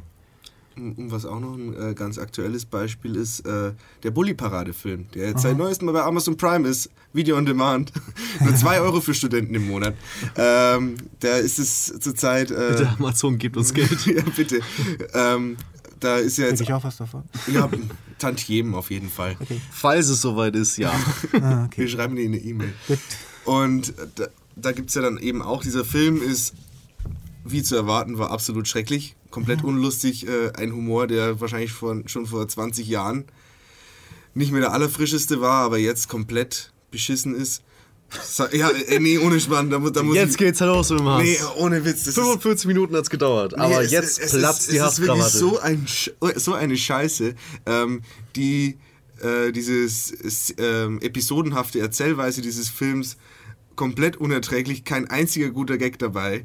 Ähm, es ist, ich, ich habe ehrlicherweise nur 70 Minuten von den 90 geschaut, weil sowieso die letzten 10 Minuten noch Outtakes sind, wo sie, über, wo sie drüber lachen oder wo halt die Schauspieler aus ihrer Rolle fallen und zum Lachen anfangen. Und auch da gibt es eine Szene, einfach schon um die große Kritik, mit der zu rechnen ist, die, denen sich auch eben äh, Bully Herbig und die Leute um ihn herum bewusst sind, dass die kommen wird. Einfach schon mal vorwegzugreifen, ähm, wird dann während des Kino, also während des Films wird dann sowas reingeschnitten, als ob eben gerade ein äh, Filmkritiker aus dem Kinosaal herausgeführt wird, um eben da die kritischen Stimmen äh, zum Schweigen zu bringen. Keine Ahnung, was, was da für ein Signal gesendet werden soll. So, oder eben auch nach dem Motto, so, lass die Kritiker doch reden, wir haben alle ganz tollen Spaß an dem Lügenpresse. Film. Lügenpresse. Lügenpresse, dieses Elite-Denken, die von oben sagen uns, was schlecht oder was gut ist. Was fällt denen ein? Ja, ich denke, da wird die, ähm, die Intelligenz der Kritiker maßlos unterschätzt, äh, weil ich ich gerade gerade bei Komödien ist das ja so, dass man manchmal schon so einen trashigen Film hat wie Ananas Express. Ich weiß nicht, ob Sie den kennen. Ja. Und man auch guckt sich den Film an. Ja, ja, und Frank Moore mitspielt, genau. Ähm, und äh, wenn man, man weiß genau, wenn man den Film in einer bestimmten Stimmung schaut, würde man sagen, das ist eine schlechte Komödie. Aber wenn man den in guten Bedingungen schaut, ist das ein unglaublich unterhaltsamer... Gute Bedingungen sind? wenn, man wenn, man keine Erwartung hat, wenn man den Kino halt auch sieht. Das ist auch sehr okay. wichtig. kommt einem das wirklich wie einer der besten Komödien vor, einfach deswegen, weil man gelacht hat. Und äh, ich persönlich äh, liebe es dann, das auch herauszustellen, dass mir bestimmte Komödien einfach unheimlich gut gefallen haben, dass ich gut über sie lachen konnte. Und ich würde als, wenn ich als Kritiker agieren würde, als Medienwissenschaftler ist man ja auch so ein bisschen immer ein Kritiker, würde ich niemals irgendwie was Schlechtes über den Film sagen. Ähm, mhm. Und wenn Bully Parade mich zum Lachen bringen würde, würde ich auch niemals etwas Schlechtes darüber würde sagen. Würde es nicht. ja. Und äh, dann sich über die Kritiker lustig zu machen, weil man es nicht schafft, irgendwie ähm, Humor zu kreieren, was ja eh immer sehr, sehr schwierig ist, ist äh, einfach ein äh, sehr ein sehr ähm, schlechter Zug, ähm, der ja auch gerade in Deutschland eine äh, sehr lange Geschichte hat, weil man ja auch weiß, dass ähm, äh, Till Schweiger sich unglaublich darüber aufregt, dass äh, ähm, seine Filme keine Anerkennung finden, dass äh, mit Fördermitteln so viel produziert wird, was keiner sehen Nur weil die anderen keine Ahnung die, von der Craft haben. Und die, genau, die, äh, und dass das Publikum ihm ja recht gibt. Äh, ja, es mag ja sein, dass der Film ein recht äh, erfolgreich beim Publikum gewesen Millionen ist. Aber Deutsche können nicht falsch liegen. Aber Hat das, sich im Laufe der Geschichte immer als richtig herausgestellt. Aber es gibt mir doch das Recht zu sagen, dass das ein scheußlicher, schlechter, mm. gemeiner, dummer uh, Film ist. Äh, und äh, ähm, und es genug unterhaltsame Filme gibt, äh, die auch ihr Publikum finden, die man nicht schlecht findet, äh, die auch gut gemacht sind, die auch irgendwas zum Aussagen haben, die nicht so viel klauen, kopieren, nachmachen, wie es Till Schweiger in seinen äh, Filmen immer tut. das finde ich sehr interessant, wie ähm, das eben so umgemünzt wird und so ein Kritiker konstruiert wird, der Sinnen, der ohne, also der, der lustlos mit mit verzogener Miene im Kino sitzt und nur seinen, äh, seinen langweiligen Kunstfilm haben will und nicht zu schätzen weiß, dass er auch unterhalten werden kann, diesen Kritiker gibt es nicht. Der also, sowieso nur auf dem Verriss aus ist. Genau, aber diesen Kritiker gibt es nicht. Also heute der Kritiker ist, äh, die Kritiker, die ich kenne, zum Beispiel Treli Robnik aus Wien, der ein sehr äh, bekannter österreichischer Filmkritiker ist, für den ist es immer wichtig, auch äh, Horror und äh, Komödien von Judd Apatow aus den USA auch immer äh, ähm, einzuordnen, zu bewerten, gut zu finden, auch darüber nachzudenken, was für eine äh, gesellschaftliche Funktion sie haben könnten, mit was sie sich auseinandersetzen und würde sich immer das Recht herausnehmen, dann so einen Film wie den von Til Schweiger eben nicht gut zu finden, weil er Völlig auch nicht gut ist. Ja. Ähm, ja. Und äh, dass er ein Publikum findet, ist dann eher eine andere Sache. Das ist eher so dieses große Thema, ähm, warum gibt es so viele schöne, schlechte deutsche Komödien? Ähm, das ist äh, ein interessantes Thema, weil äh, so Filme aus den 70er Jahren ähm, unheimlich faszinierend sind auf dem Sektor äh, Dudu, die Superkäferfilme zum Beispiel. Oder die Supernasen. Die Supernasen kommen dann ein bisschen später. Also Filme, die eben äh, großen Trash-Faktor haben, die auch so ein bisschen Spaß machen, sie sich anzuschauen, die aber, wenn man sich anschaut, nichts stimmt, nichts ist gut geschnitten, äh, nichts passt zusammen. Ähm, sie sind auch sogar noch scheiße synchronisiert, was dazu kommt. Also weil das ja Filme sind, die äh, auf Deutsch gedreht sind, aber nachsynchronisiert werden. Ähm, und äh, die eben deswegen auch so schlecht waren, weil seit den 60er Jahren das deutsche Kino einfach kein populäres Publikum mehr hatte. Deswegen wurden halt dann irgendwann die, die Fassbinder-Filme gedreht. Die haben ein Publikum, ein kleines Publikum gefunden, die haben Erfolg gehabt bei Festivals. Aber es gab einfach nicht mehr durch das Fernsehen lange Zeit einfach nicht mehr das Kino, in dem man solche Filme, für die, dass man solche Filme produzieren konnte und die dort gesehen wurden äh, und die sich auch hätten ähm, äh, ähm, messen könnten mit anderen Filmen, die bei denen man hätte versuchen müssen, irgendwie sie besonders gut zu machen, weil man wusste, es gibt noch diesen anderen Film, der auch irgendwie gut ist. Äh, das gab es einfach zu dieser mhm. Zeit nicht. Und das ist dann so veränderte Produktionskontexte ähm, sind dann eben halt auch ein Grund dafür, warum äh, es zum Beispiel sehr schwierig ist, in Deutschland gute Komödien zu machen, ähm, die ähm, eben auch etwas Nachhaltiges produzieren, so die Lust. Also Til Schweiger wird man in 20 Jahren mit einem gewissen ähm, filmwissenschaftlichen Interesse und äh, Faszination vielleicht schauen, aber der wird in 20 Jahren sonst komplett vergessen sein. Ich glaube, Aufgedunsen, aufgedunsen von Weißwein hauptsächlich. Die Hauptemotion wird, glaube ich, Ekel. Also Honig im Kopf mhm. ist meiner Meinung nach der handwerklich schlechteste Film, den ich so hochglanzproduziert jemals gesehen habe. Das ist interessant, weil das ist ein Film, den ich mir wirklich nicht angucken könnte. Niemals, niemals. Und äh, ja, deswegen bin ich sehr froh, wenn andere Menschen das getan haben und, und mir, berichten können, erzählen. stimmt das eigentlich, was ich die ganze ich, Zeit denke. Ich habe nach äh, 20 Minuten mit Kopfschmerzen mir war übel ausgemacht und das ist tatsächlich jetzt nicht mal eine Übertreibung, ähm, denn der Film ist so furchtbar geschnitten, dass man teilweise hat man ein Bild für fünf Sekunden, dann wieder drei Frames von irgendeinem Gegenreaktion. Es macht überhaupt keinen Sinn, keinen Rhythmus. Es ist mhm. viel zu schnell. In den ruhigsten Szenen hat man wirklich Transformers Action-Sequenzen-like. Ein Schnitt pro Sekunde. Mhm. Es ist wirklich anstrengend zu, zu sehen. Ähm, immer groß gelobt wurde ja die Performance von Dieter Hallervorden. Die ist auch schön, man sieht es nur leider nicht, weil immer weggeschnitten wird sofort, bevor irgendwas passieren könnte. Ja. Und man weiß nie, wo die Leute gerade im Raum sind. Es ist unmöglich für mich, diesen Film anzuschauen, ohne dass mir schlecht wird. Und ich habe mir gedacht, das kann ja wohl nicht wahr sein. Wie ist es denn möglich, dass so ein Film durchkommt? Wer, welcher professioneller Cutter würde denn sowas hinkriegen? Dann habe ich eben nachgeschaut und gesehen, Till Schweiger hat den Film selbst geschnitten. Ach so, gut. surprise, Diese Frage surprise. ist Sein erster Schnitt. Ja? Das wär, die zweite Frage ist ja dann, wie kann das beim Publikum durchkommen? Und da ist ja die Frage, die Antwort finde ich immer sehr einfach. Äh, warum, also die Komödien, die am erfolgreichsten gewesen sind, sind allesamt Filme in Deutschland, äh, mit denen ich mich einfach nicht anfreunden kann. Sowas wie Ziemlich beste Freunde aus Frankreich oder Willkommen bei den Sties. Ähm, der geht noch, aber ist auch handwerklich einfach auch irgendwie nicht gut. Also es kann guter französischer Film oder so etwas wie, ähm, es fällt mir kein weiterer ein, äh, achso ja genau, ähm, ah nee, also genau dieser, dieser Film, die ähm, äh, dieser französische Film, dessen Name mir gerade nicht einfällt, wo ähm, Monsieur Claude und seine Genau, Tochter. ja. Ah. Man weiß sofort, um was es geht. Oh, du bist schon, Chris.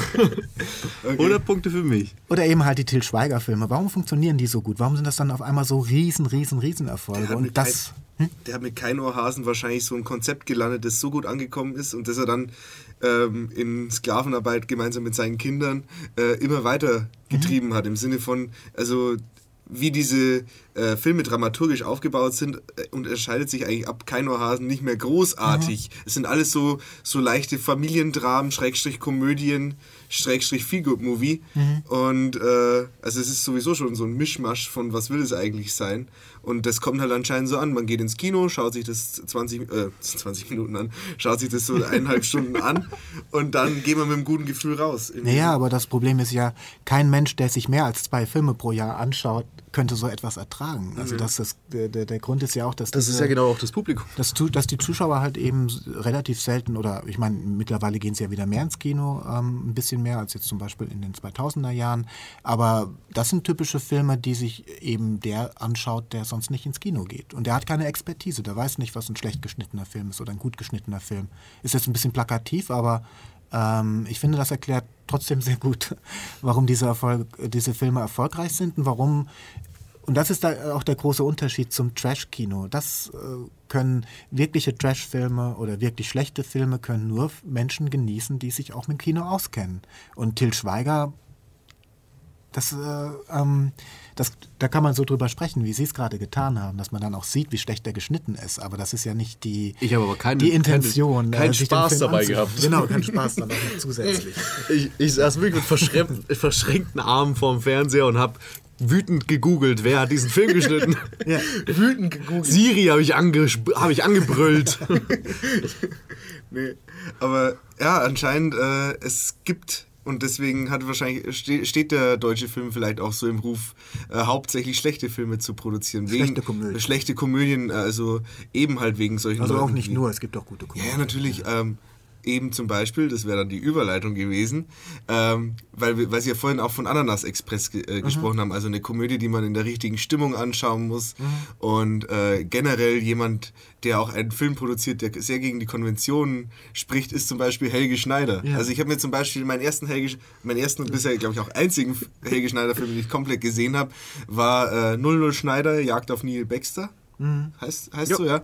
Ähm, und den habe ich mir an dem Nachmittag ganz alleine äh, angeschaut mit dem Tee und dann war ich richtig, richtig ähm, perplex und fand es unerträglich, mir das anzuschauen. Diese eineinhalb Stunden von ja, destruktiven Kino. Aber so im Nachhinein habe ich festgestellt, Mensch, ist eigentlich ganz lustig. Ist eigentlich, mhm. ist eigentlich eine gute, Deu also für eine deutsche Komödie nicht schlecht. Mhm. Ja, äh, das ist vielleicht auch nochmal so eine Sache. Ähm, also, da ist jetzt auch, spielt natürlich viel meine eigene Meinung, äh, meine eigene Meinung mit. Aber Trash muss man in der Gruppe anschauen. Mhm. Das funktioniert alleine eigentlich gar nicht so wirklich. Weil eben ähm, da viel über den Austausch passiert. Und eben dieses, man macht das gerade gemeinsam durch. Mhm.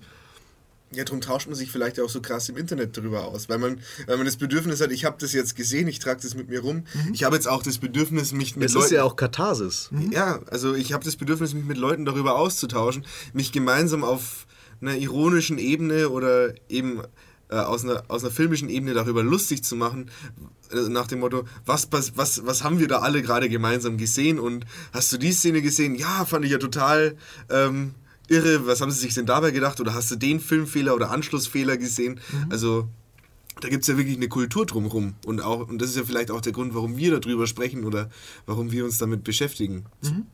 Ja, also. ja, und bei Helge Schneider ist eben, um konkreter zu werden, war es ja eben so, du schaust den Film alleine an, er gefällt dir nicht, wir schauen uns Sachen zusammen an und plötzlich findest du es eigentlich ziemlich lustig.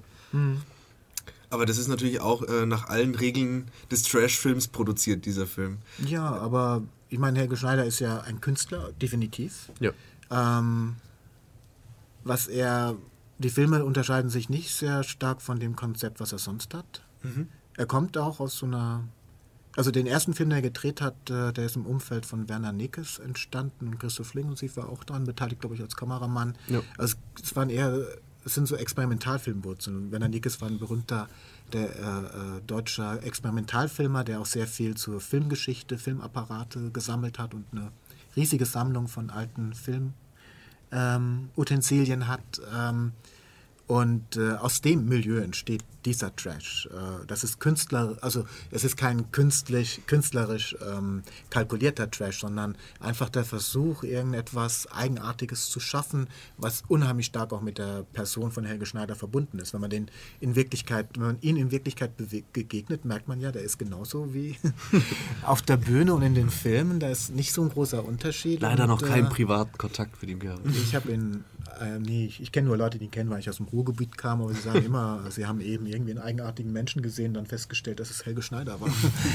ähm, Der einzig eigenartige Mensch in Deutschland. Im genau. Ruhrgebiet. Im, Im Ruhrgebiet gibt es einige.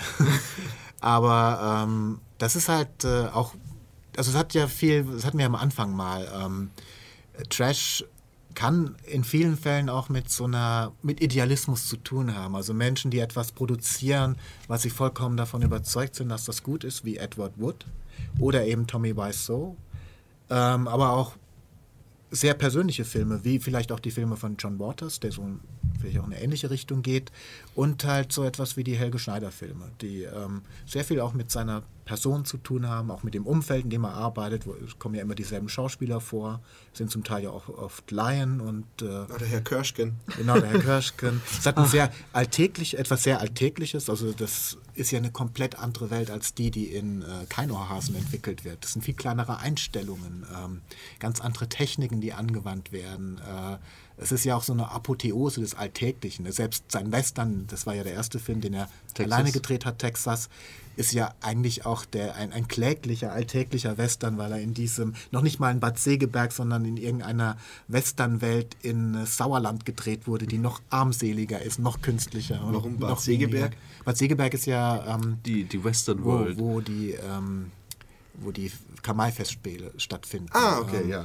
Ähm, und da, das ist so ein ähnlicher Ort, wo ich auch irgendwelche Festspiele stattgefunden haben, aber eben halt auch so eine Westernwelt. Und da hat er mhm. den Film gedreht und man sieht sofort, es ist Sauerland und nicht USA. Und das passt dann auch sehr gut zu dem Film. Also er hat irgendwie ein Thema. Alltag, äh, Trash, ähm, das Beiläufige, das äh, Unvollständige, das Fragment ja auch, weil es ja irgendwie das Undramatische und das ist irgendwie schon, das ist schöner Trash.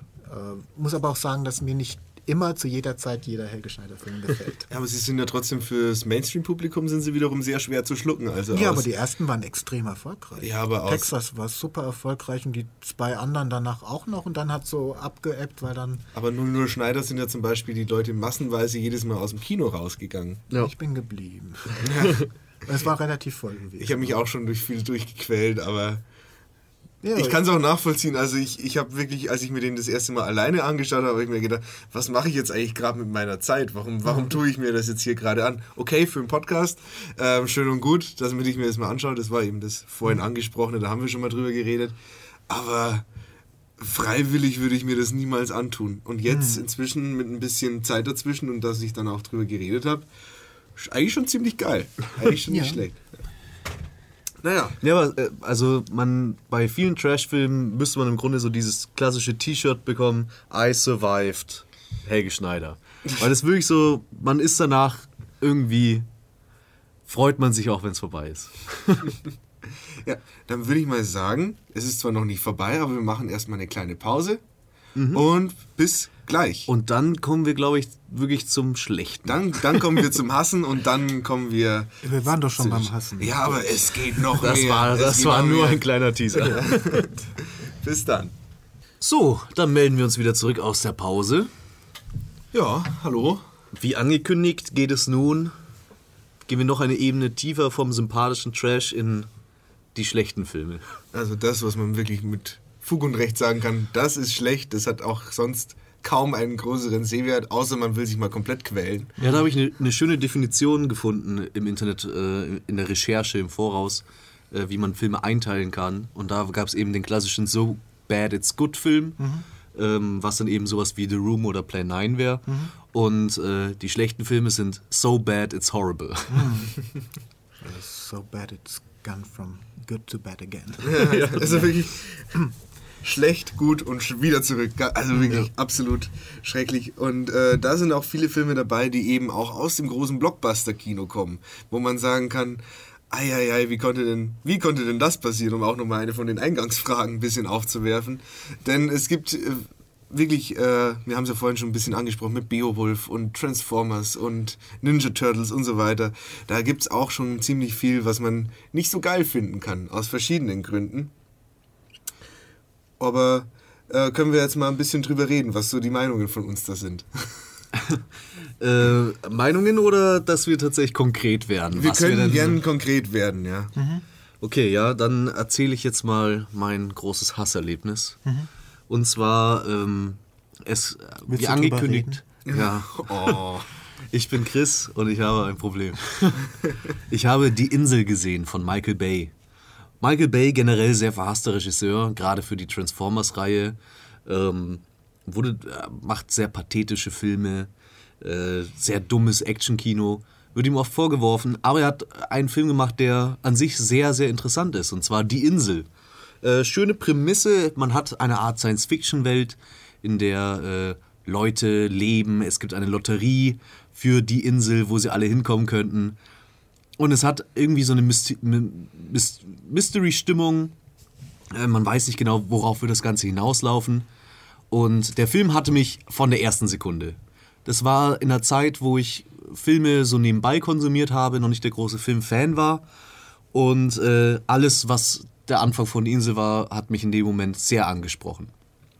Ich war äh, total in der Story drin und ähm, wollte unbedingt wissen, wie das Ganze ausgeht. Und kleiner Spoiler jetzt an der Stelle, man erfährt so langsam, dass da wohl tatsächlich ein großes Geheimnis dahinter steht, nämlich dass die Leute gezüchtet wurden, dass es gar nicht die Insel gibt. Es ist, ist gar keine. Postapokalypse, sondern sie sind Organe. Einfach nur ein Organlager äh, für reiche Menschen.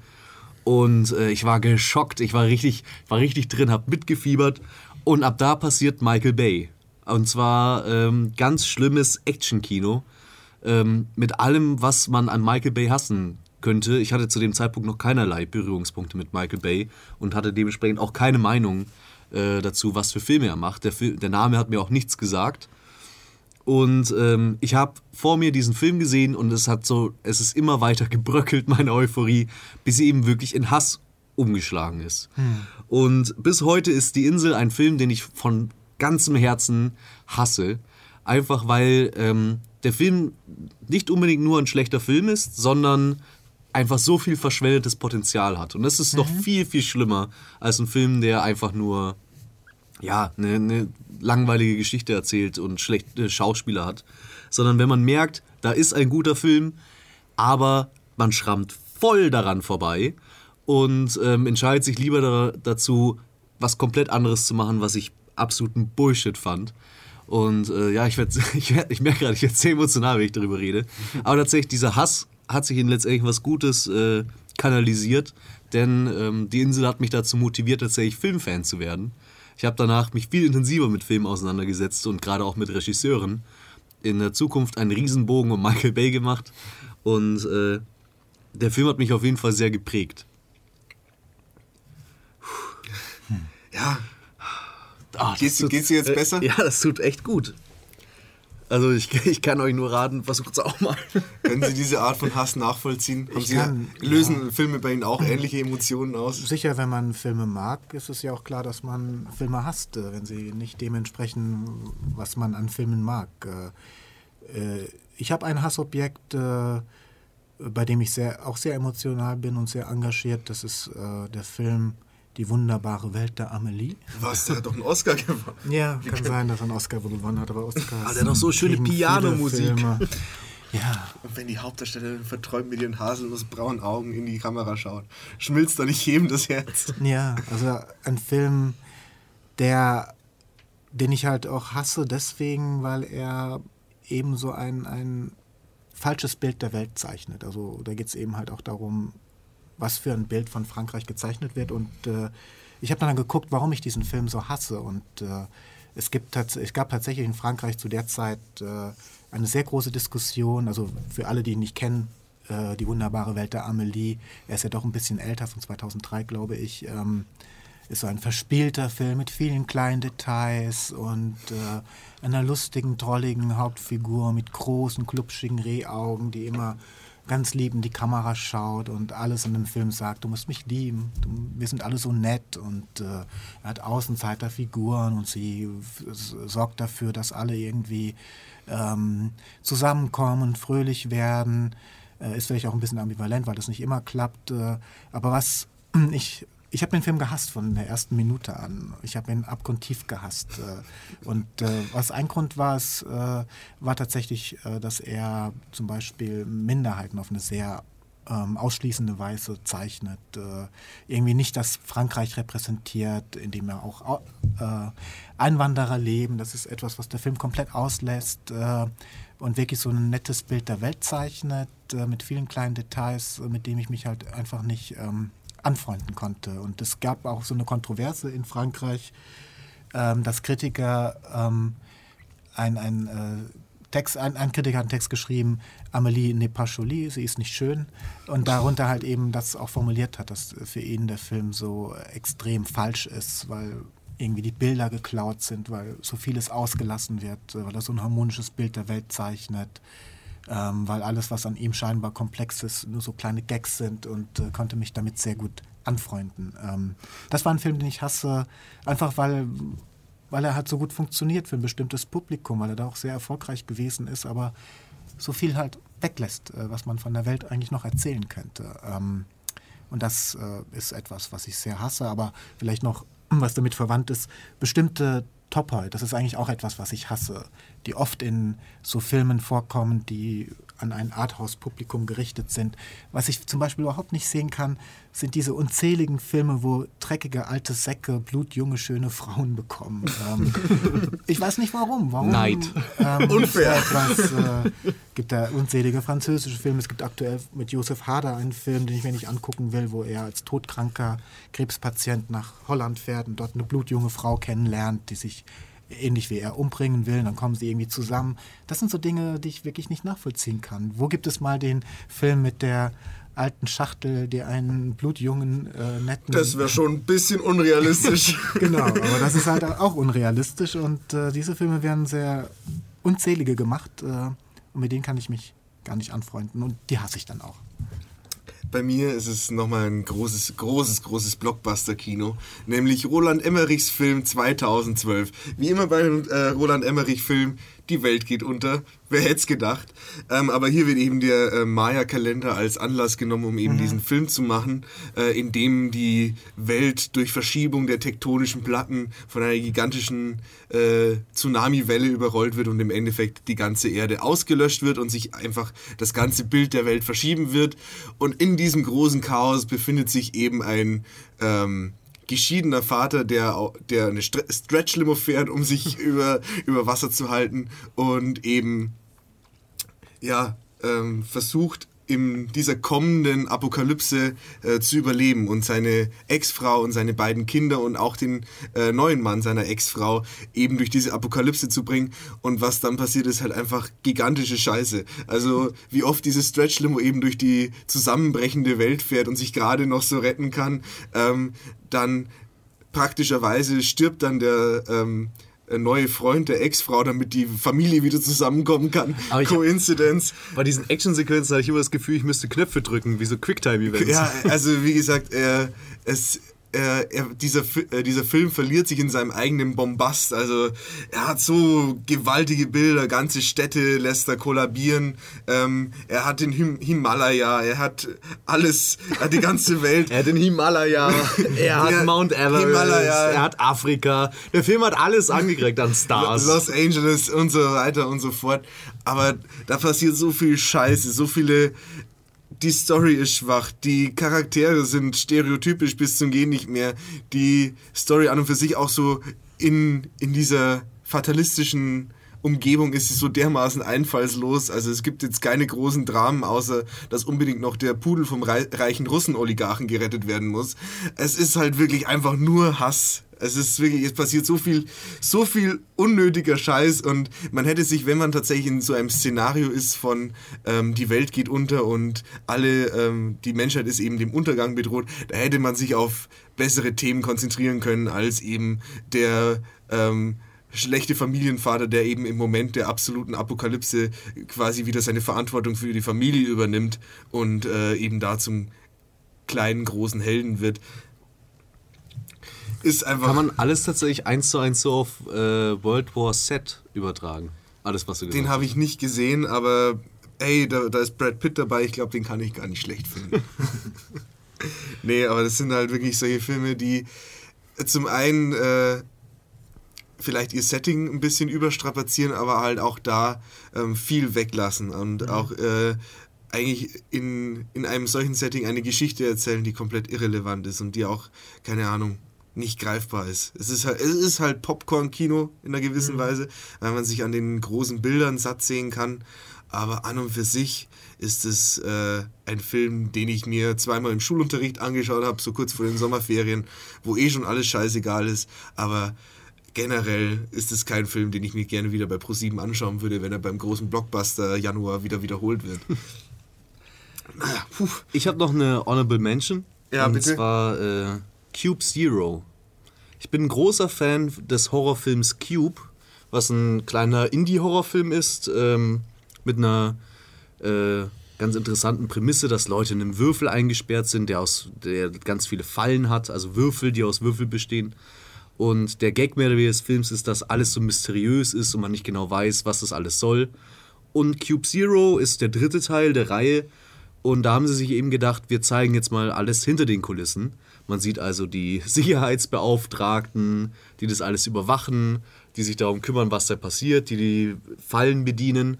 Und tatsächlich hat Cube Zero es geschafft. Sicherheitsbeauftragte, die die Fallen bedienen. ist, ist, ist, Sätze, die selten fallen. Ja. Ähm, Cube Zero hat es geschafft, ähm, Cube kaputt zu machen. Also ein Film, der so schlecht ist, dass die komplette Trilogie ähm, komplett uninteressant ist. Ja, was sind denn äh, ähm, äh, Sequels sind die nicht oft dazu verdammt, eben einen ganzen, einen eigentlich guten Film, äh, dadurch, dass da eben eine Reihe draus gemacht wird, komplett zu töten. Eben auch häufig äh, im, im Bereich von Horrorfilmen, die ja sowieso sehr bekannt dafür sind, dass sie viel Trash vereinen. Aber wir haben ja, äh, es gibt, oder es gibt zum Beispiel den Film Texas Chainsaw Massacre, mhm. der ähm, auch, wie hast du das genannt? Das ist irgendwie so Horrorkino oder Terrorkino. Terrorkino. Terrorkino. Und ähm, dieser Film und dieser Film hat ja äh, unzählige Sequels nach sich gezogen, die sich dann eben auch auf Leatherface, mhm. also dieses riesen unter anderem ein Michael Bay-Film. Unter anderem ein Michael Bay-Film. Texas Chainsaw Massacre The Beginning. Komm, erklären wir mal diesen Charakter. Also, Sagen wir mal, was in seiner Kindheit passiert ist, dass er jetzt so geworden ist. Also Filme, die eben äh, ihre Vorgänger nicht verstanden haben und eben dadurch, dass sie eben zum Beispiel hinter die Kulissen schauen oder die Vorgeschichte von irgendeinem, vom, von diesem unnahbaren Bösen, das eben deswegen so bedrohlich war, weil es nicht nachvollziehbar war, auch in einer gewissen Weise, zerstören die das komplett und machen eben und sind dann nicht nur selber schlechte Filme, sondern machen auch nachträglich noch gute Filme, äh, lassen die die in einem schlechten Licht erscheinen.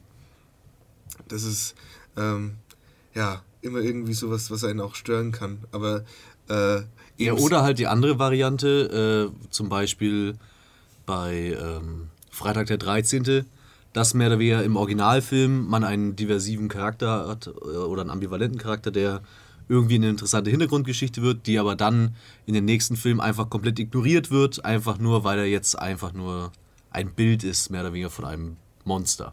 Mhm. Nee. Ist schon. Ja, es ist, ähm, wie gesagt, man kann sich leicht über Filme aufregen. Vor allem, wenn man von ihnen enttäuscht wird. Ganz tief da drin im Herz.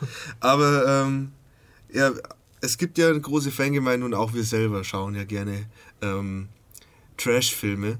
Und die, die, kann man dann ja durchaus als Guilty Pleasure bezeichnen. Mhm. Wenn man sagt, äh, man tut sich da. Ah, da wäre ich jetzt vorsichtig. Ich würde eben Trash nicht als Guilty Pleasure bezeichnen. Ja, nicht, nicht zwangsläufig, aber wenn man sich eben Filme anschaut, von denen man sich bewusst sind, die sind jetzt vielleicht nicht die höchste Filmkunst oder die haben jetzt, die machen vieles falsch, aber vielleicht finde ich sie gerade deswegen äh, so interessant und vielleicht deswegen schaue ich sie mir gerne an. Also ich schaue mir gerne diese Filme an im bewussten Wissen, dass die schlecht sind. Also bei mir wäre es zum Beispiel eben Hackers. Hackers ist ein Film, der in unserem Jugendheim damals, da gab es einen Kassettenrekorder und die einzige VHS-Kassette, die da noch da war, wo das Tape nicht komplett gefressen war, war eben Hackers. Falls, falls Ihnen denn was, der was sagt, der Film? Nein, den kenne ich jetzt nicht. Ähm, Hack the Planet. Hack the Planet. Es ist ein, es ist ein äh, Film unter anderem mit Angelina Jolie, also auch relativ, ähm, das war aber einige... Auch oben ohne. Auch oben ohne, hm. großes Plus, wenn du darauf hinaus willst, aber... Äh, das ist ein Film, ähm, wie, sich, wie sich da das, wie da das Internet dargestellt wird, wie, die, wie das Set-Design ist, die Story im Generellen. Es ist so trashig, aber ich habe, ich habe den Film ungelogen, glaube ich, 20 Mal gesehen. Einfach Hacken bedeutet, auf eine Taste zu drücken. Ja, also so Hacken im klassischen Stil, so auch äh, super gut. Sie haben sich dann übers, übers Telefon, haben sie sich dann ins Internet reingehackt, also über solche ähm, Münztelefone. Und dann haben sie die Tasten gedrückt und auf einmal haben sie den, äh, den bestgeschütztesten Server in ganz Amerika gehackt und waren da drin. Es ist wirklich Hanebüchen. Und, es ist, und auch gerade deswegen habe ich mir den so gerne angeschaut, weil er einfach so lächerlich ist und sich und dennoch, in, dennoch so, sich selber so ernst nimmt. Hm. Und das ist schon immer wieder ein, für einen guten Lacher wert. Was bei Ihnen? Guilty Pleasures gibt es sehr, sehr viele. Ähm, was, wir, was ich letztens mal, also so Filme, die, an denen man da noch hängen bleibt, wenn man die im Fernsehprogramm sieht. Zum Beispiel habe ich letztens äh, Rocky 4 geschaut, der Kampf des Jahrhunderts. Oh, ich glaube, ja. das ist Rocky 4. Und was mir da aufgefallen ist, sie sind da alle irgendwie trashig. Also sie waren natürlich große Erfolge, aber sie sind irgendwie sehr geklaut. Äh, er hat sich wirklich an, an, den klassischen Boxfilmen bedient und die nochmal variiert. Äh, aber sie sind irgendwie auch sympathisch. Äh, ich mag die, die, die, die Kampfsequenzen am Ende nie so, die haben mir nie gut gefallen. Aber was bei Rocky 4 so faszinierend ist, ist, ist ja dann der Film, den er Anfang der 80er, 84 glaube ich, gedreht hat, wo es um den Kampf des Jahrhunderts in der Sowjetunion geht gegen einen russischen Bösewicht noch zur Zeit des Kalten Krieges, der natürlich am Ende auch niedergerungen wird. Trago. Ah, ja. ähm, und was ich an dem Film so faszinierend fand, war dass auch wieder dieses Moment, äh, wie irre eigentlich manchmal Filme gemacht sind. Dass er im Mittelteil ist das wirklich nur eine Aneinanderreihung von Songs, die gespielt werden. Äh, irgendwelche Pop-Songs aus der Zeit, relativ schlechte Songs. Ich glaube, einer ist auch vom Bruder von äh, Sylvester Stallone. ähm, so Sachen in der Art wie äh, Eye of the Tiger von Survivor. Trainingsmontagen, genau, sowas in der Art. sowas im dritten Teil. Äh, direkt ähm, ja auch als äh, Musikvideos ausgekoppelt. Genau, also jetzt ja doch. Ähm, es ist auf jeden Fall äh, ein extrem starkes MTV-Moment in äh, Rocky zu sehen. Es sind drei Szenen, es passiert gar nichts mehr. Nur noch Songs und Rocky trainiert und boxt dazu. Besteigt einen Berg, der irgendwie viel zu weit weg Oder ist. Oder fährt mit dem Auto durchs Nichts. Oder er fährt mit dem Auto durchs Nichts. Äh. Und was trainiert er dabei? und das ist äh, tatsächlich ein Film, der mich von seiner ähm, äh, Struktur extrem dann fasziniert hat. Also auch wieder dieser Blick äh, auf, auf die Form, die einem bei Trashfilmen dann doch auch immer fasziniert. Vielleicht in eine andere Richtung geht so etwas wie Zuländer den mhm. ich auch sehr, sehr gerne mag und mir sehr, sehr oft angeschaut habe. Den habe ich einmal in einem Studentenkino gesehen, als ich noch jung war und studiert habe. War ganz allein im Kino und hatte wirklich Bauchschmerzen vor Lachen, als ich den gesehen habe. Ich weiß nicht, ob er in diese Kategorie eigentlich der schlechten Filme reinpasst, aber ich merke, je häufiger ich den Film sehe, desto schlechter wird er. Haben Sie und dann die, die habe ich jetzt zum ersten Mal erst kürzlich gesehen, als sie im Fernsehen kam, Zuländer 2. Mhm. Und äh, er war nicht so viel schlechter wie das Original, aber irgendwie hat man gemerkt, das, was ihn so notdürftig noch zusammengehalten hat im ersten, fehlt dann bei Zuländer 2 okay. fast völlig und ähm, noch mehr Gags versiegen, ähm, klappen nicht, neben den vielen, die dann doch irgendwie funktionieren. Und äh, da war ich mir dann halt auch nicht mehr sicher, ob das jetzt ein Film ist, den ich, der wirklich eine großartige Komödie ist oder ob es nicht ein bestimmter Moment war, in dem ich ihn genießen konnte. Ähm, aber er ist definitiv immer noch so ein, ein Film, der jetzt nicht äh, zu meinem offiziellen Lieblingsfilm gehört, aber den ich eine Zeit lang wirklich extrem gerne angeschaut habe. Auch fünf, sechs, sieben Mal. Ja, Stichwort amerikanische Komödien, da gibt es auch äh, zwei äh, Darsteller, und, äh, die ich mir deren Filme ich mir gerne angeschaut habe, zum einen Eddie Murphy und Adam Sandler. Mhm. Es war auch lange Zeit auch so Guilty Pleasure-mäßig. Ich habe mir diese Filme sehr gern angeschaut, aber inzwischen, vor allem Adam Sandler von Eddie Murphy, hört man ja fast gar nichts mhm. mehr. Aber Adam Sandler, die, diese Filme sind ja inzwischen fast unerträglich schlecht geworden. Mhm. Das ist er hat irgendwann zu viel Geld gehabt einfach. Aber jeder Film ist auch ein äh, kommerziell ein Riesenerfolg. Ja. Mhm, aber Jack and Jill auch, oder? Jack and ja. Jill hat zwar ähm, alle goldenen Himbeeren abgeräumt, mhm. aber war trotzdem immer noch äh, ein großer Erfolg. War der nicht auch mit El Pacino? Oder war das ja, doch. Ah, der ist auch tief gefallen.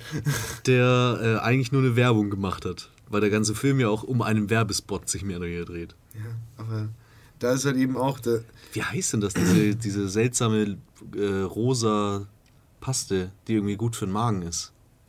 In Amerika. Was? Keine Ahnung. Auf jeden Fall dreht sich mir wie Daumen der ganze Film, deswegen überall in jeder Szene ist mehr oder weniger so eine Flasche versteckt. Okay. Product Placement durch und durch. Äh, ist es tatsächlich auch eine Marke für Sie, die, die dann da Werbung machen? Wie? Also, also, also, ist es ein tatsächliches echtes Produkt ja. oder ist es ausgedacht? Nee, nee, es ist ein echtes Produkt. Ah, okay. Ja, es gibt ja auch zurzeit einen äh, deutschen Film, äh, eine Kombination aus dem besten Vertreter fürs deutsche Kino, Till Schweiger und Matthias Schweighöfer. Hot Dog. Es äh, läuft inzwischen im Cinemax, ich, bin ich heute vorbeigegangen, ist schon das Riesenplakat. Ähm, und das ist natürlich auch äh, ich glaube, dieser Film existiert auch nur, um die, neue, die neuen Hotdogs bei McDonalds zu promoten. Hm. Das ist auch eine interessante Entscheidung. Ja? Ja, ja also ähm, es liegt. Ich komme zu dem Schluss deswegen, weil zum einen McDonalds Werbung macht, wo Till Schweiger und Matthias Schweighöfer in dem Auto sitzen und über ein Codewort nachdenken und Hotdog wäre dafür ja super, mag jeder und kann man sich leicht merken. Mhm. Okay, ähm, dann auch am roten Teppich für die Premiere wurde dann auch, wurden dann auch von McDonalds Hotdogs verteilt. Und an und für sich, denke ich, kann man schon durchaus sagen, dass es eher für McDonalds Werbung ist als zum Beispiel für Ikea oder sowas. ja, von irgendwas muss die neue Hüfte ja finanziert werden. Ach ja, stimmt. Till Schweiger sieht zurzeit echt nicht gut aus. Ui. Äh, ja, geht auch ganz schlecht. Hm, ja. Der Weißwein. Eine, eine Hüft-OP. Ja, ich, ich, ich habe bloß den Bildartikel gesehen, nicht draufgeklickt. Okay. Build my daily source of information. Nee. Aber ähm, vorhin haben wir auch noch ein bisschen über eben diese Arthouse-Filme geredet. Mhm. Darf, äh, ich, darf, ich, noch mal eine Guilty Pleasure schnell machen? Ja, bitte hau raus, gern. Äh, meine Guilty so Pleasures ähm, sind einerseits Showgirls, da bin ich großer, ja, ja, großer Fan von. Ähm, einfach ein, auch ein ganz seltsamer Film. Das teuerste Drehbuch aller Zeiten mhm. zu, der, zu dem Zeitpunkt. Ähm, ein Paul Verhoeven-Film der ja auch, ähm, finde ich, sehr interessant ist im Kontext von diesem Podcast, weil der sehr ähm, seltsame Filme gemacht hat, die auch man durchaus teilweise als Trash-Filme bezeichnen kann, trotz ähm, mehr oder weniger dicken Budget. Also gerade sowas wie Robocop, wir hatten es ja auch vorher mit der Stop-Motion-Animation. Robocop hat ganz offensiv äh, Stop-Motion-Animationen für die großen Roboter eingebaut und natürlich das Prinzip des ähm, ja, Roboters, der äh, als Polizist fungiert, hat schon was Trashiges an sich. Aber Robocop ist ja kein schlechter Film. Nee. Das, äh, ein Trash-Film muss ja auch nicht schlecht sein. Ähm, und äh, Showgirls ist allerdings ein furchtbarer Film. Ein wirklich durch die Bank weg, nahe an der Unerträglichkeit. Ähm, furchtbare Charaktere, die schlecht schauspielern, ähm, tolles Trinkspiel kann man daraus machen. Und zwar immer, wenn äh, die Hauptcharakterin wütend den Raum verlässt oder das Bild verlässt, kann man einen trinken. Dann ist man auf jeden Fall nach einer halben Stunde ordentlich Knülle. ähm, aus irgendeinem Grund war es anscheinend die gute Idee, jede Szene damit zu beenden, dass die Hauptcharakterin frustriert aus dem Bild rausläuft. ähm, hat ikonische Sprüche und ähm, ja, sehr interessante Show-Elemente auf jeden Fall. Ähm, Showgirls ist auf jeden Fall ein, ein, großer, großer Spaß für die ganze Familie. Der ist ja auch, ja. Und ähm, mein anderes Guilty Pleasure ist äh, der zweite Teil vom Exorzist. Ein Film, der irgendwie total untergegangen ist. Also den ersten Teil würde ich jetzt mal behaupten, kennen die meisten. Äh, den dritten kennen jetzt auch noch einige, auch direkt ähm, von Friedkin wieder. Ähm, der zweite Teil allerdings ist irgendwie komplett untergegangen. Ist auch ein sehr, sehr seltsamer Film. Er spielt zu größten Teilen in Afrika, bezieht sich immer noch auf. Ähm, ja. Äh, wie bitte? Pazuzu. Genau. Mhm. Ähm, aber auf die äh, Megan aus dem ersten Teil. So, ja. Und hat im Grunde Inception vorweggenommen. Es gibt eine Maschine, mit der man eben in die Gedankenwelt einer anderen Person eindringen kann. Und äh, das alles wird dargestellt in fast zehnminütigen Sequenzen, in denen einfach nur Lichter blinken und die Leute in, ins Licht reinschielen. Also es ist eine sehr bizarre äh, Erfahrung. Äh, macht aber tatsächlich in der Gruppe viel Spaß und hat einen wunderbaren Soundtrack von Ennio Morricone.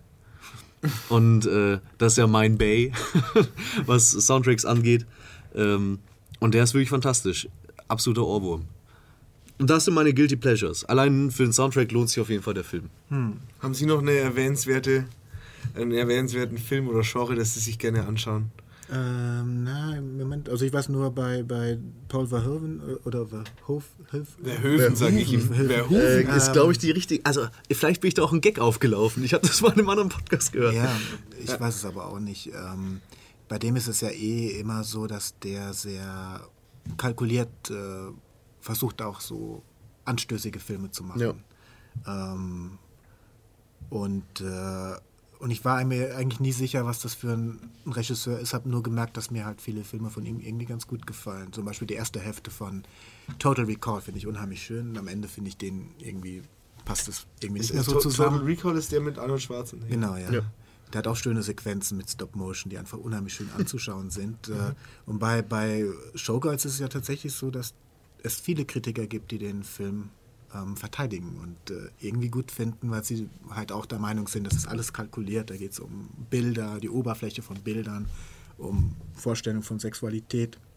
Und dass er es ganz bewusst so gemacht hat, um das Thema irgendwie zu behandeln. Und, äh, aber da war, da war ich mir selber auch nicht sicher, ob das ein guter Film ist. Aber gerade sein letzter Film ähm, mit äh, Isabelle Huppert, Elle, den fand ich so großartig. Hat mir so Spaß gemacht im Kino. Ich habe mich von vorne bis hinten amüsiert, obwohl er so böse, gemein und äh, äh, ich weiß nicht, ob er sexistisch ist oder das genaue Gegenteil davon, ähm, dass ich äh, so sein ganzes Werk jetzt auch wieder mit anderen Augen betrachte ja, die Filme eigentlich nochmal angucken möchte. L äh, fasst eigentlich im Grunde alles, äh, wofür Verhoeven steht, irgendwie zusammen. Also mhm.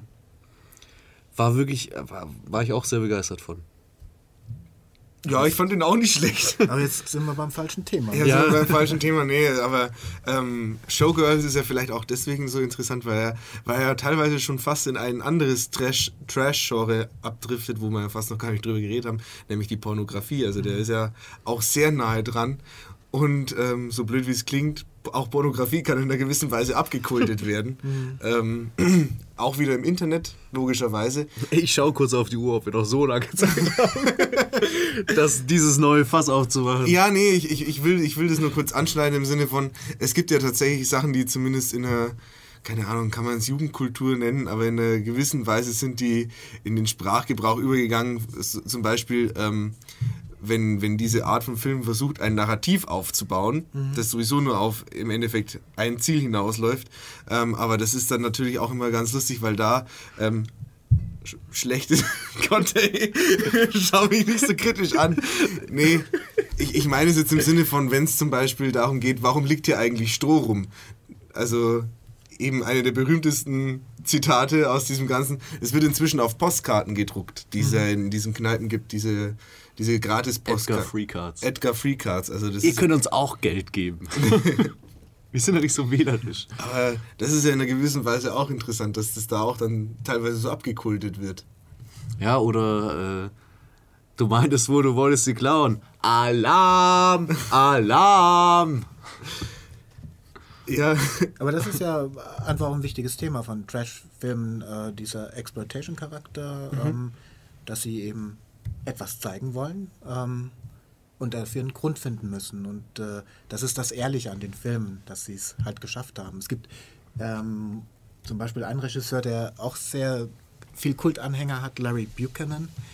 Der hat in den äh, 60ern Filme gemacht. Das waren einfach die sehr schlecht gemachten Farbversionen von Filmen, die bereits in den 50ern von AIP, American International Pictures, wo auch Roger Corman seine Filme gemacht hat, ähm, schon mal gemacht wurden und da hat die sogar ganz billig nochmal neu nachgedreht. Äh, und da sind wirklich einige sehr sch schlechte Filme dabei, ähm, die auch so beschrieben werden, äh, dass sie gerade deswegen so schlecht sind, weil sie diesen Exploitation-Charakter total ähm, verfehlen. Äh, es gibt einen Film Swamp Thing, auch von, aus den 60er Jahren, da wird die ganze Zeit von diesem Monster gesprochen. Und man sieht es den ganzen Film nicht. Und ganz am Ende sieht man dann das Monster und es ist so wenig überzeugend. Das ist irgendwie ein Mann in einem weißen äh, Anzug, äh, in einem äh, weißen Jumpsuit, der hat Golfbälle vor den Augen, wo nochmal so ein schwarzer Punkt drauf ähm, gemalt wurde, um irgendwelche oh. ähm, Monsteraugen darzustellen. Man sieht ihn dann nur noch für wenige Sekunden und äh, alle Menschen, die den Film beschrieben haben, beschreiben das als extrem interessante Erfahrung, die sie körperlich ergriffen hat, die ganze Zeit darauf zu warten, jetzt äh, das Monster zu sehen. Am Ende sieht man dieses lächerliche, schlechte Monster, ähm, das, äh, das sie halt auch äh, halt dann auch deutlich gemacht haben, das war so ein reines Gefühl der Enttäuschung, dass sie bei keinem anderen Film gespielt ja, haben. Das, das was aber auch wieder eine sehr starke Emotion war, die nur dieser Film hervorrufen Da sitzt man da so, ja, ich weiß jetzt auch nicht, was ich erwartet habe. Das ist mir ganz ehrlich. Ich, äh, beim neuen Godzilla-Film, also den 2014er, ähm, war es auch so, dass mehr, wenn man das Monster nie wirklich ganz gesehen hat, bis zum Ende. Und ich stelle mir gerade vor, wenn da einfach nur so eine Handpuppe, so eine Sockenpuppe da gewesen wäre. Ach, das wäre so schön. Ja, aber da, da, ist man auch bei den Jaws-Filmen zum Beispiel. Also was der erste zum Beispiel angefangen hat, im Sinne mhm. von, man sieht das Monster nur yeah. immer so schemenhaft und nie wirklich richtig. Es, es dauert ja sowieso ewig, bis man es überhaupt mal sieht. Mhm. Ähm, und da haben wir dann auch die Nachfolgefilme äh, den Fehler gemacht, das auch mehr oder weniger gar nicht zu zeigen. Und ich glaube, es gibt auch einen Film, das hast du mir, glaube ich, mal erzählt, Chris, oder ich habe es mal gelesen, ich weiß nicht, wo das Monster quasi unsichtbar ist. Mhm. Hast du mir das erzählt? Ich glaube schon. Also, wo das Monster unsichtbar ist, wo man einfach den ganzen Film nichts sieht. das ist natürlich auch äh, sehr, sehr interessant. Und ähm, ob das jetzt noch eine bessere Lösung ist, als, als ob man dann am Ende so ein, so ein Monster sieht, das anscheinend Tischtennisbälle mit schwarzem Edding bemalt, mit, mit schwarzen Edding bemalten Augen hat, weiß ich auch nicht. Aber was man sich manchmal einfallen lässt, wenn man wenig Budget hat, ist auch ganz interessant. Hm. Woraus ja, aus ja irgendeinem Grund entsteht es ja. Ja, das ist ja diese große Faszination, die von diesen Filmen ausgeht, äh, die manchmal sogar noch besser funktioniert, wenn man die Filme gar nicht sieht. Also das äh, das war eigentlich mein Zugang zu diesem Film. Äh, ich habe mich für Horrorfilme interessiert, aber damals konnte man die nicht einfach kaufen, musste warten, wenn die mal im Fernsehen gelaufen sind. Ähm, und äh, die Bücher dazu, die waren viel faszinierender als die Filme selbst. Auch diese Bücher zum schlechten Film sind viel faszinierender als die Filme selbst. Äh, man hat sie sich vorgestellt, man hat die Bilder gesehen von ganz armseligen Sets. Äh, Grabsteine, die aus Pappe äh, geformt waren, bei denen man immer Angst hat, dass sie im nächsten Moment von einem Windstoß umgestoßen werden. Die ordentlich wackeln, wenn man trampelt. Aber sie hatten so eine, haben auch eine Atmosphäre dieses Films vermittelt. Man wollte ihn unbedingt sehen, man konnte es aber nicht. Und mhm. äh, dadurch ist eben halt auch viel Kult um Filme entstanden, die tatsächlich dann fast gar keiner gesehen hat, weil sie auch verboten waren, ähm, weil sie nicht zugänglich waren. Und heute, das ist mir letztens aufgefallen, habe ich wieder über einen Film gelesen, der sehr berühmt ist, Robot Monster, der deswegen berühmt ist, weil der Filmemacher auch so wenig Geld hatte, aber irgendein außerirdisches Monster zeigen wollte. Und das, äh, er sagt immer, das äh, Roboterkostüm war einfach zu teuer. Deswegen haben sie einen Freund genommen, der Gorillas gespielt hat in vielen äh, ähm, Horrorfilmen dieser Zeit und haben diesem Gorilla einfach eine Tauchermaske, so eine alte, runde Tauchermaske aufgesetzt. Das war das Monster. Lief der, und lief der Typ auch die ganze Zeit im Gorilla-Kostüm rum? ich habe irgendwie das Gefühl, es gibt der Außerirdische lief im Gorilla-Kostüm rum. Mit Tauchermaske. Ich habe das Gefühl, es gibt so eine, hat so eine Schauspielerkartei gegeben, wo nur Gorilla, genau. wo, wo, nur Darsteller für King Kong oder Gorilla-Darsteller ja, waren, ja. die auch permanent dieses Kostüm hatten. Die hocken alle in einem Raum so. Ja, die hatten dann wenigstens so Glück, ey. Die, die die ganze Zeit nur im Pinguin-Kostüm waren, die wurden halt nie gebucht. Aber auf jeden Fall war ich von diesem Film immer extrem fasziniert und. Äh, aber ich habe lange nicht mehr über ihn gelesen. Ähm, und dann habe ich letztens mal wieder in einem Text, bin ich auf ihn gestoßen und dachte, ich kann ja den Film schauen, es gibt ja das Internet. Und dann habe ich es angemacht und dann guckt man das sich an und nach 10, 15 Minuten ist man dann auch wieder eigentlich schon ziemlich gelangweilt so, und ja, äh, kann das irgendwie abhaken. Und das ist halt äh, etwas, was dem schlechten Film gar nicht gut tut. Die, diese Möglichkeit im Internet immer alles verfügbar zu machen, das führt, glaube ich, zu ganz anderen Phänomenen äh, schlechter Filme. Gerade bei, bei The Room, bei dem halt die Diskussion viel, viel größer ist als jetzt äh, der Gehalt des Films selbst. Äh, mhm. also ich habe mir den jetzt angeschaut, äh, auch in Vorbereitung auf dieses Gespräch. Oh, und, ja, ja. Äh, und weil ich eigentlich auch schon Disaster Artist gerne gesehen hätte, aber ich, das war tatsächlich ein Film, der war so schlecht, dass er wirklich schlecht war, fand ich. Also ähm, ich habe den geguckt und habe schlechte Laune gekriegt. aber wenn ich dann gestoppt habe, den Film zu sehen, musste ich die ganze Zeit drüber nachdenken, warum hat er das gemacht? Was bedeutet dieser Mann? Was ist das für ein Film? Was, oh Gott, wie kann so etwas entstehen? Aber der Film selbst hat mir keinen Spaß gemacht. Ja. Das Nachdenken darüber, ähm, äh, das war dann irgendwie der Fun daran. Ja, äh, ich glaube aber auch, dass ähm, das, was sich in, durch die, gerade durch die Verfügbarkeit ändert, ist eben dieses, die Möglichkeit, es immer und immer wieder anzuschauen. Mhm. Und es, es werden, diese Sachen werden oftmals einfach besser, je, je öfter man das alles durchsteht. Mhm. Ja, auf jeden Wenn man Fall. weiß, worauf man sich einlässt und, und, dann vielleicht sogar auf ein paar Sachen freut, mhm. dann kriegt es eben auch so diesen Kultcharakter, äh, warum dann eben auch ähm, die Zitate immer wieder äh, kommen und halt dann in, der Disaster Artist äh, auch mehr oder weniger hauptsächlich von den Zitaten aus The Room lebt. Mhm. Ja, ich hatte zum Beispiel auch eben die Erfahrung gemacht mit diesem Film. Ich habe erst so ein Best-of auch kommentiert in einer gewissen Weise ähm, gesehen, wo halt mhm. eben die berühmtesten Szenen nach und mhm. nach aufgelistet werden. Zum Beispiel, ähm, als er in diesen Blumenladen geht. Oh, oh ja, meine oh, Favorite. Oh, hi Tommy, you're my favorite customer. I didn't recognize you. Oh, hi Doggy. Ähm, sowas in der Art. Und ich, ich, dachte mir, ich muss unbedingt diesen Film mhm. sehen. Und dann, als ich diesen Film gesehen habe, war ich tatsächlich in einer gewissen Weise enttäuscht, weil man, man, man wartet im Endeffekt nur darauf, dass die nächste ikonische Szene kommt und was dazwischen passiert, ist halt einfach auch schrecklich. Mhm. Und, aber ich, mit dem Film habe ich mich viel auseinandergesetzt. Ich habe auch das komplette Drehbuch von dem Ding gelesen. Mhm. Also der hat teilweise in sein Drehbuch noch Sachen reingeschrieben, die noch aberwitziger sind als das, was tatsächlich passiert ist. Im Sinne von, ähm, er fliegt mit seinem Auto davon. Also da, er, er hebt tatsächlich ab.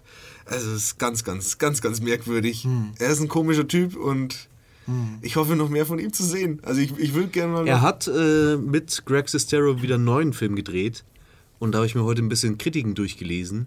Mhm. Ähm, der hatte keine große Veröffentlichung, den gibt es wahrscheinlich auch hierzulande bisher nirgendwo zu sehen. Ähm, aber der scheint äh, so einen kleinen Redeeming Moment zu haben, im Sinne von, viele Leute behaupten felsenfest, dass das jetzt ein guter Film ist.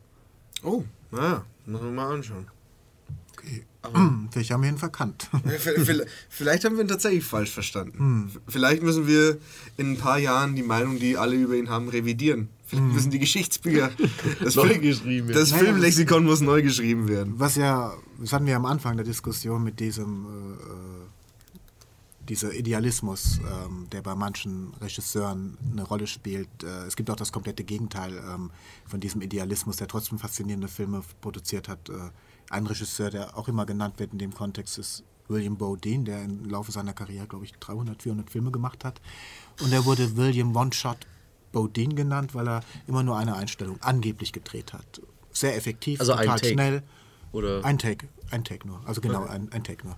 Und äh, sehr effektiv, sehr schnell, sehr sparsam, aber auch sehr billig. Ähm, und äh, als er mal gefragt wurde, äh, ob, man das, ob man die Szene wirklich hier äh, nehmen könnte, da wären noch ein paar Fehler drin, meinte er, glauben Sie, dass sich wirklich jemand diese Filme anschaut? und äh, oh. also das war das komplette Gegenteil vom Idealist, aber ähm, die Filme sind auch faszinierend für die Sparsamkeit äh, und die Schnelligkeit, äh, die in ihnen zu finden ist. Aber bei sowas wie, wie Ed Wood, da gibt es ja in äh, dem Film Ed Wood äh, dann auch die berühmte Szene, in der ähm, Citizen, äh, in der Orson Welles begegnet und sie sich unterhalten zufällig und Orson Welles ihn ermuntert, an seinem Traum festzuhalten, Filme zu machen. Und das ist irgendwie das Faszinierende. Auf der einen Seite entsteht dann eben aus so einer Idealismus, aus so einer Verschrobenheit des Charakters so etwas wie Citizen Kane und auf der anderen Seite halt äh, die Filme, die Ed Wood gemacht hat. Aber die Quelle ist äh, eine ähnliche. Also so ein Wunsch, irgendwie etwas Gutes zu produzieren, äh, Botschaften weiterzugeben, Kunst zu machen. Ähm, und äh, es ist halt ein schmaler Grat. Ja, zwischen Genie und Wahnsinn anscheinend. Genie und Wahnsinn, genau. Aber apropos Wahnsinn, vielleicht eines der letzten Themen, die wir heute noch ansprechen. Ähm, ein, ein Schauspieler, der inzwischen vor allem für seine äh, schlechten Filme bekannt sind, ist und auch für seine teilweise wahnsinnige Porträtierung von verschiedenen äh, Charakteren, ist Nicolas Cage. Also dieses äh, inzwischen äh, im Internet hat er ja inzwischen Kultstatus. Er hat äh, obwohl Oscar-Preis gekrönt, inzwischen auch sehr, sehr viele Filme gemacht, wo man sich denkt, brauchst du das wirklich? Aber anscheinend kann er nicht mit Geld umgehen und muss deswegen sehr viele Filme machen. Hauptsache, er kriegt Geld dafür. Und ja, er ist inzwischen wahrscheinlich einer der berühmtesten ähm, Oscar-prämierter Schauspieler, ja. der äh, hauptsächlich in Trash zu sehen ist, ja. Also Face Off zum Beispiel. Oh. Fand ich noch einen ganz guten Film mit John Travolta und eben Nicolas Cage. Aber da muss man sich teilweise denken, wenn Nicolas Cage dann eben in diesem Pastoren-Outfit unterwegs ist, und vor allem so geht's los. Damit beginnt so, der Film. So, so geht's los. Muss man sich tatsächlich fragen, dreht da gerade wirklich jemand on camera durch und sie, sie halten halt einfach weiter drauf. Hm.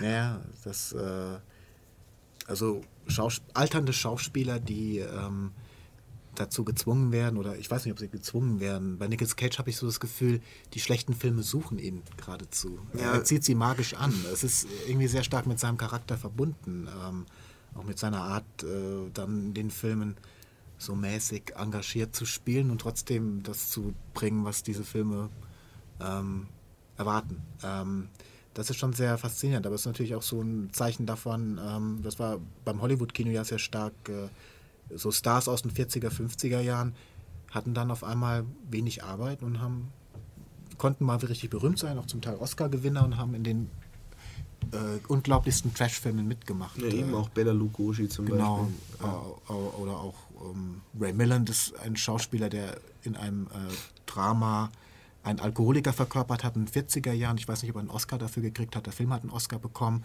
20 Jahre später sieht man ihn auch in einem der schlechtesten Filme aller Zeiten. Ein Film, der zu dem Genre gehört, äh, der Two-Headed Monsters, also äh, Menschen, die zwei Köpfe haben, wo ein Kopf irgendwie transplantiert wird, wurde.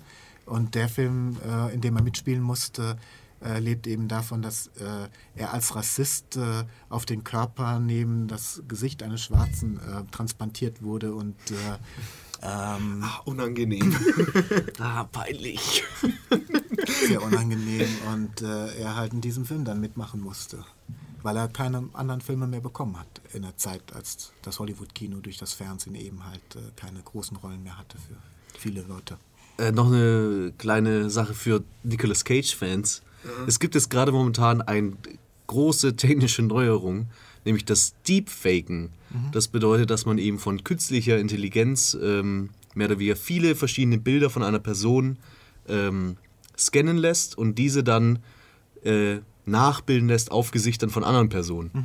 Und äh, was, das Internet hat natürlich erstmal damit angefangen, Pornografie von berühmten Leuten so herzustellen. Mhm. Und nun im zweiten Schritt ähm, alle möglichen Filmszenen mit dem Gesicht von Nicolas Cage auf allen Schauspielern zu projizieren. das heißt, es, es wird gerade wirklich daran gearbeitet, mehr oder weniger so eine Art äh, Kollektion zu machen, wo man vollständige Filme sehen kann, wo jeder einzelne Schauspieler durch Nicolas Cage ersetzt wird. Ist ja nur konsequent, also diesen Gag, dass man eben ähm, das Bild von Nicolas Cage einfach aus dem Grund, dass Nicolas Cage überall ist, auch auf alle drauf zu photoshoppen, gibt es ja schon länger. Aber jetzt durch diese Möglichkeit hat es natürlich endlich Perfektion. Also da ja.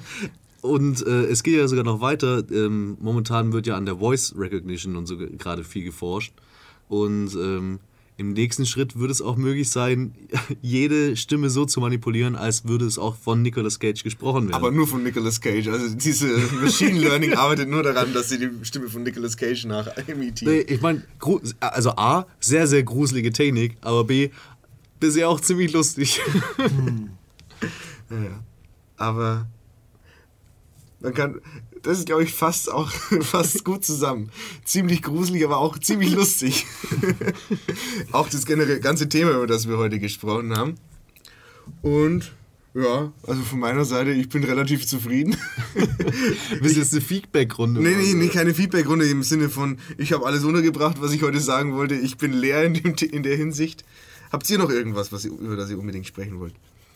Vielleicht das letzte Punkt, das habe ich so ja. vergessen auch zu erwähnen. Ähm, also das hatten wir ja am Anfang auch ein bisschen, äh, die Wurzel von dem Genießen von schlechten Filmen ist halt auch so, so ein Protest gegen die offizielle Blockbuster-Kultur, gegen das offizielle Hollywood-Kino.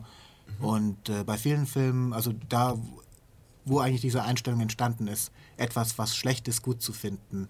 Das ist ja in der Camp-Ästhetik äh, schwuler Subkulturen, die von Susan Sontag in den 60er Jahren zum ersten Mal beschrieben wurde.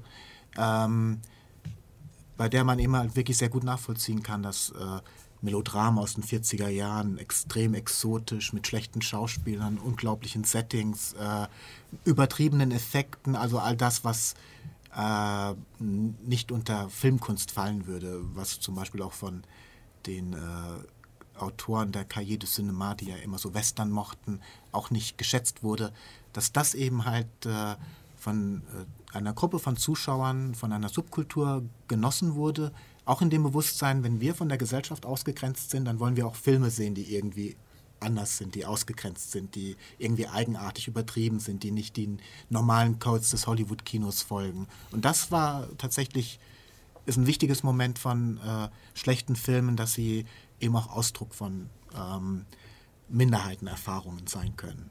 Äh, und ich glaube, das ändert sich, hat sich dann im Laufe der Zeit sehr stark geändert, aber ähm, äh, weil sich halt eben dieses Expertentum ausgebildet hat für schlechte Filme. Eine Faszination für die Filme selbst, für die Art, wie sie erzählt sind. Auch eine Auseinandersetzung, die ähm, sehr stark auf dieses Wissen kuriert und Fehler aufzählt und auflisten will, die ähm, äh, vielleicht tatsächlich äh, nur die verkleidete ähm, Camp-Faszination ist, äh, die eben dieses Unmittelbare, was die Filme vielleicht oft haben, durch ihre Unschuld, durch die, das Gefühl, dass man nicht weiß, wie sie gemacht sind, ähm, dass das eben halt durch dieses Expertentum auch so ein bisschen verschleiert wird, aber es immer noch um Außenseitererfahrung geht, um so ein anderes Kino, das man sich erträumt, um so eine Kritik an den offiziellen Erzählformen.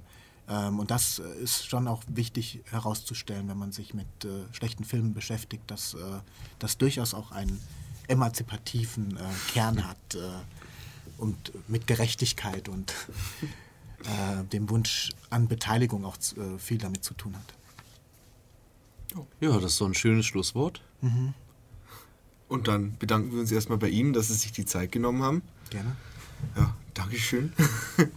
Auch wenn wir vielleicht noch eine Minute länger machen, dann sind wir noch länger als die Folge mit dem Herrn Dr. Buhl. ah, es geht ja noch machen nicht. wir doch die Minute noch voll. Ja. Also, ähm, ich kann vielleicht noch eine kleine Empfehlung äh, noch als Rausschmeißer geben. Und zwar gibt es einen, einen äh, Film, der heißt Video Game Earth Force. Aha. Das ist ein ähm, Film produziert von einem Independent-Filmemacher, der eben zu 50 Prozent in einem äh, ja, ausgedachten Videospiel spielt. Mhm. Der Film ist im Jahre 2006 entstanden. Die Videospielgrafik sieht ah, hui, aus eher wie aus 2001 Aha. und ähm, auch äh, äh, groß gesponsert von Xbox, Mountain Dew und Doritos. Mhm. ähm, also durchgängig alle Klischees drin und ähm, ein Film, der nicht sehr clever ist, aber dafür sehr viel Spaß macht. Einfach weil ähm, gerade für Leute, die sich mit Videospielen ein bisschen auskennen, da äh, sehr viele Ungereimtheiten sich mhm. aufhalten, an denen man sich sehr erfreuen kann. Da fällt mir auch noch ein Film ein, der, ähm, den ich tatsächlich als den aller, aller, aller schlechtesten Film bezeichnen würde, den ich jemals gesehen habe. Ähm, das ist, weil ich mich für Skispringen äh, interessiere, bekam ich von meiner Frau mal diesen Film geschenkt, eine japanische Komödie, der Immer? Ski Jumping Twins ähm, heißt äh, und der eben so eine lustige Geschichte erzählt äh, von Skispringern, die einen neuen Sport erfinden. Das ist äh, Paar-Skispringen. Das ist so die ganze Geschichte. ähm, und was an dem Film so unglaublich schlecht ist. Aber so neben, sie, nebeneinander oder Huckepack? Nee, sie sind auf einen Skien und entwickeln unterschiedliche Techniken, wie sie weit fliegen können, aber sie fliegen immer zusammen auf einen Ski, ja. den Berg runter. Macht keinen Sinn, könnte aber irgendwie witzig sein, wenn man die Schanzen sehen würde und dieses Milieu erfasst würde. Aber was sie dann machen ist, sie haben so wenig Geld, dass sie dann auch für die Momente, wo sie dann die Skisprünge zeigen, zeigen sie einfach ganz schlechte Computerspielgrafik. Man sieht diese ganzen äh, Skispringen nur äh, als Computergrafik. Das aber ist war, großartig. Das hat wirklich wehgetan, sich das anzugucken. Ich habe es auch fast nicht ausgehalten. Aber da, da muss man sich doch dann wiederum denken, kam da, kam da während der Zeit des, der Produktion nie der Gedanke so, wir können das, worum eigentlich der ganze Film sich dreht, nicht zeigen. Sollten wir dann vielleicht das nicht machen? Irgendwann war es vielleicht zu spät. Habe ich in dem Kontext auch äh, wegen Japan auch nochmal eine tolle Empfehlung. Äh, Gibt es auf YouTube ähm, japanisches virtuelles Pferderennen. Aha. Das ist dann eben auch praktisch äh, Videospielgrafik animiert, wo ähm, die das Pferderennen haben sie ein bisschen aufgepeppt. Das heißt, jeder hat so ein es gibt nur so Gagpferde und mhm. die können sich dann wie so ein Akkordeon langziehen mhm. oder fangen dann an zu jonglieren und zu, äh, und, äh, zu Stepptanzen und alles mögliche. Und man kann eben tatsächlich an, anscheinend in Japan da Geld drauf verwetten. Das sind natürlich äh, davor abgekartete mehr oder weniger Animationen. Aber es ist so bizarr und es ist so lustig. Das macht auch eine Menge Spaß. Hm. Also wenn man einfach mal sehen will, wie kreativ Japaner sein können, wie, wie man die Transportmittel Pferd noch revolutionieren könnte, ähm, gibt es da viel Gutes. Mit schlechter Videospielgrafik ist anscheinend die Antwort. Hm. Naja. Die Zeit sagt. wir, sind, wir sind fertig. Wir sind fertig? Ja. Okay.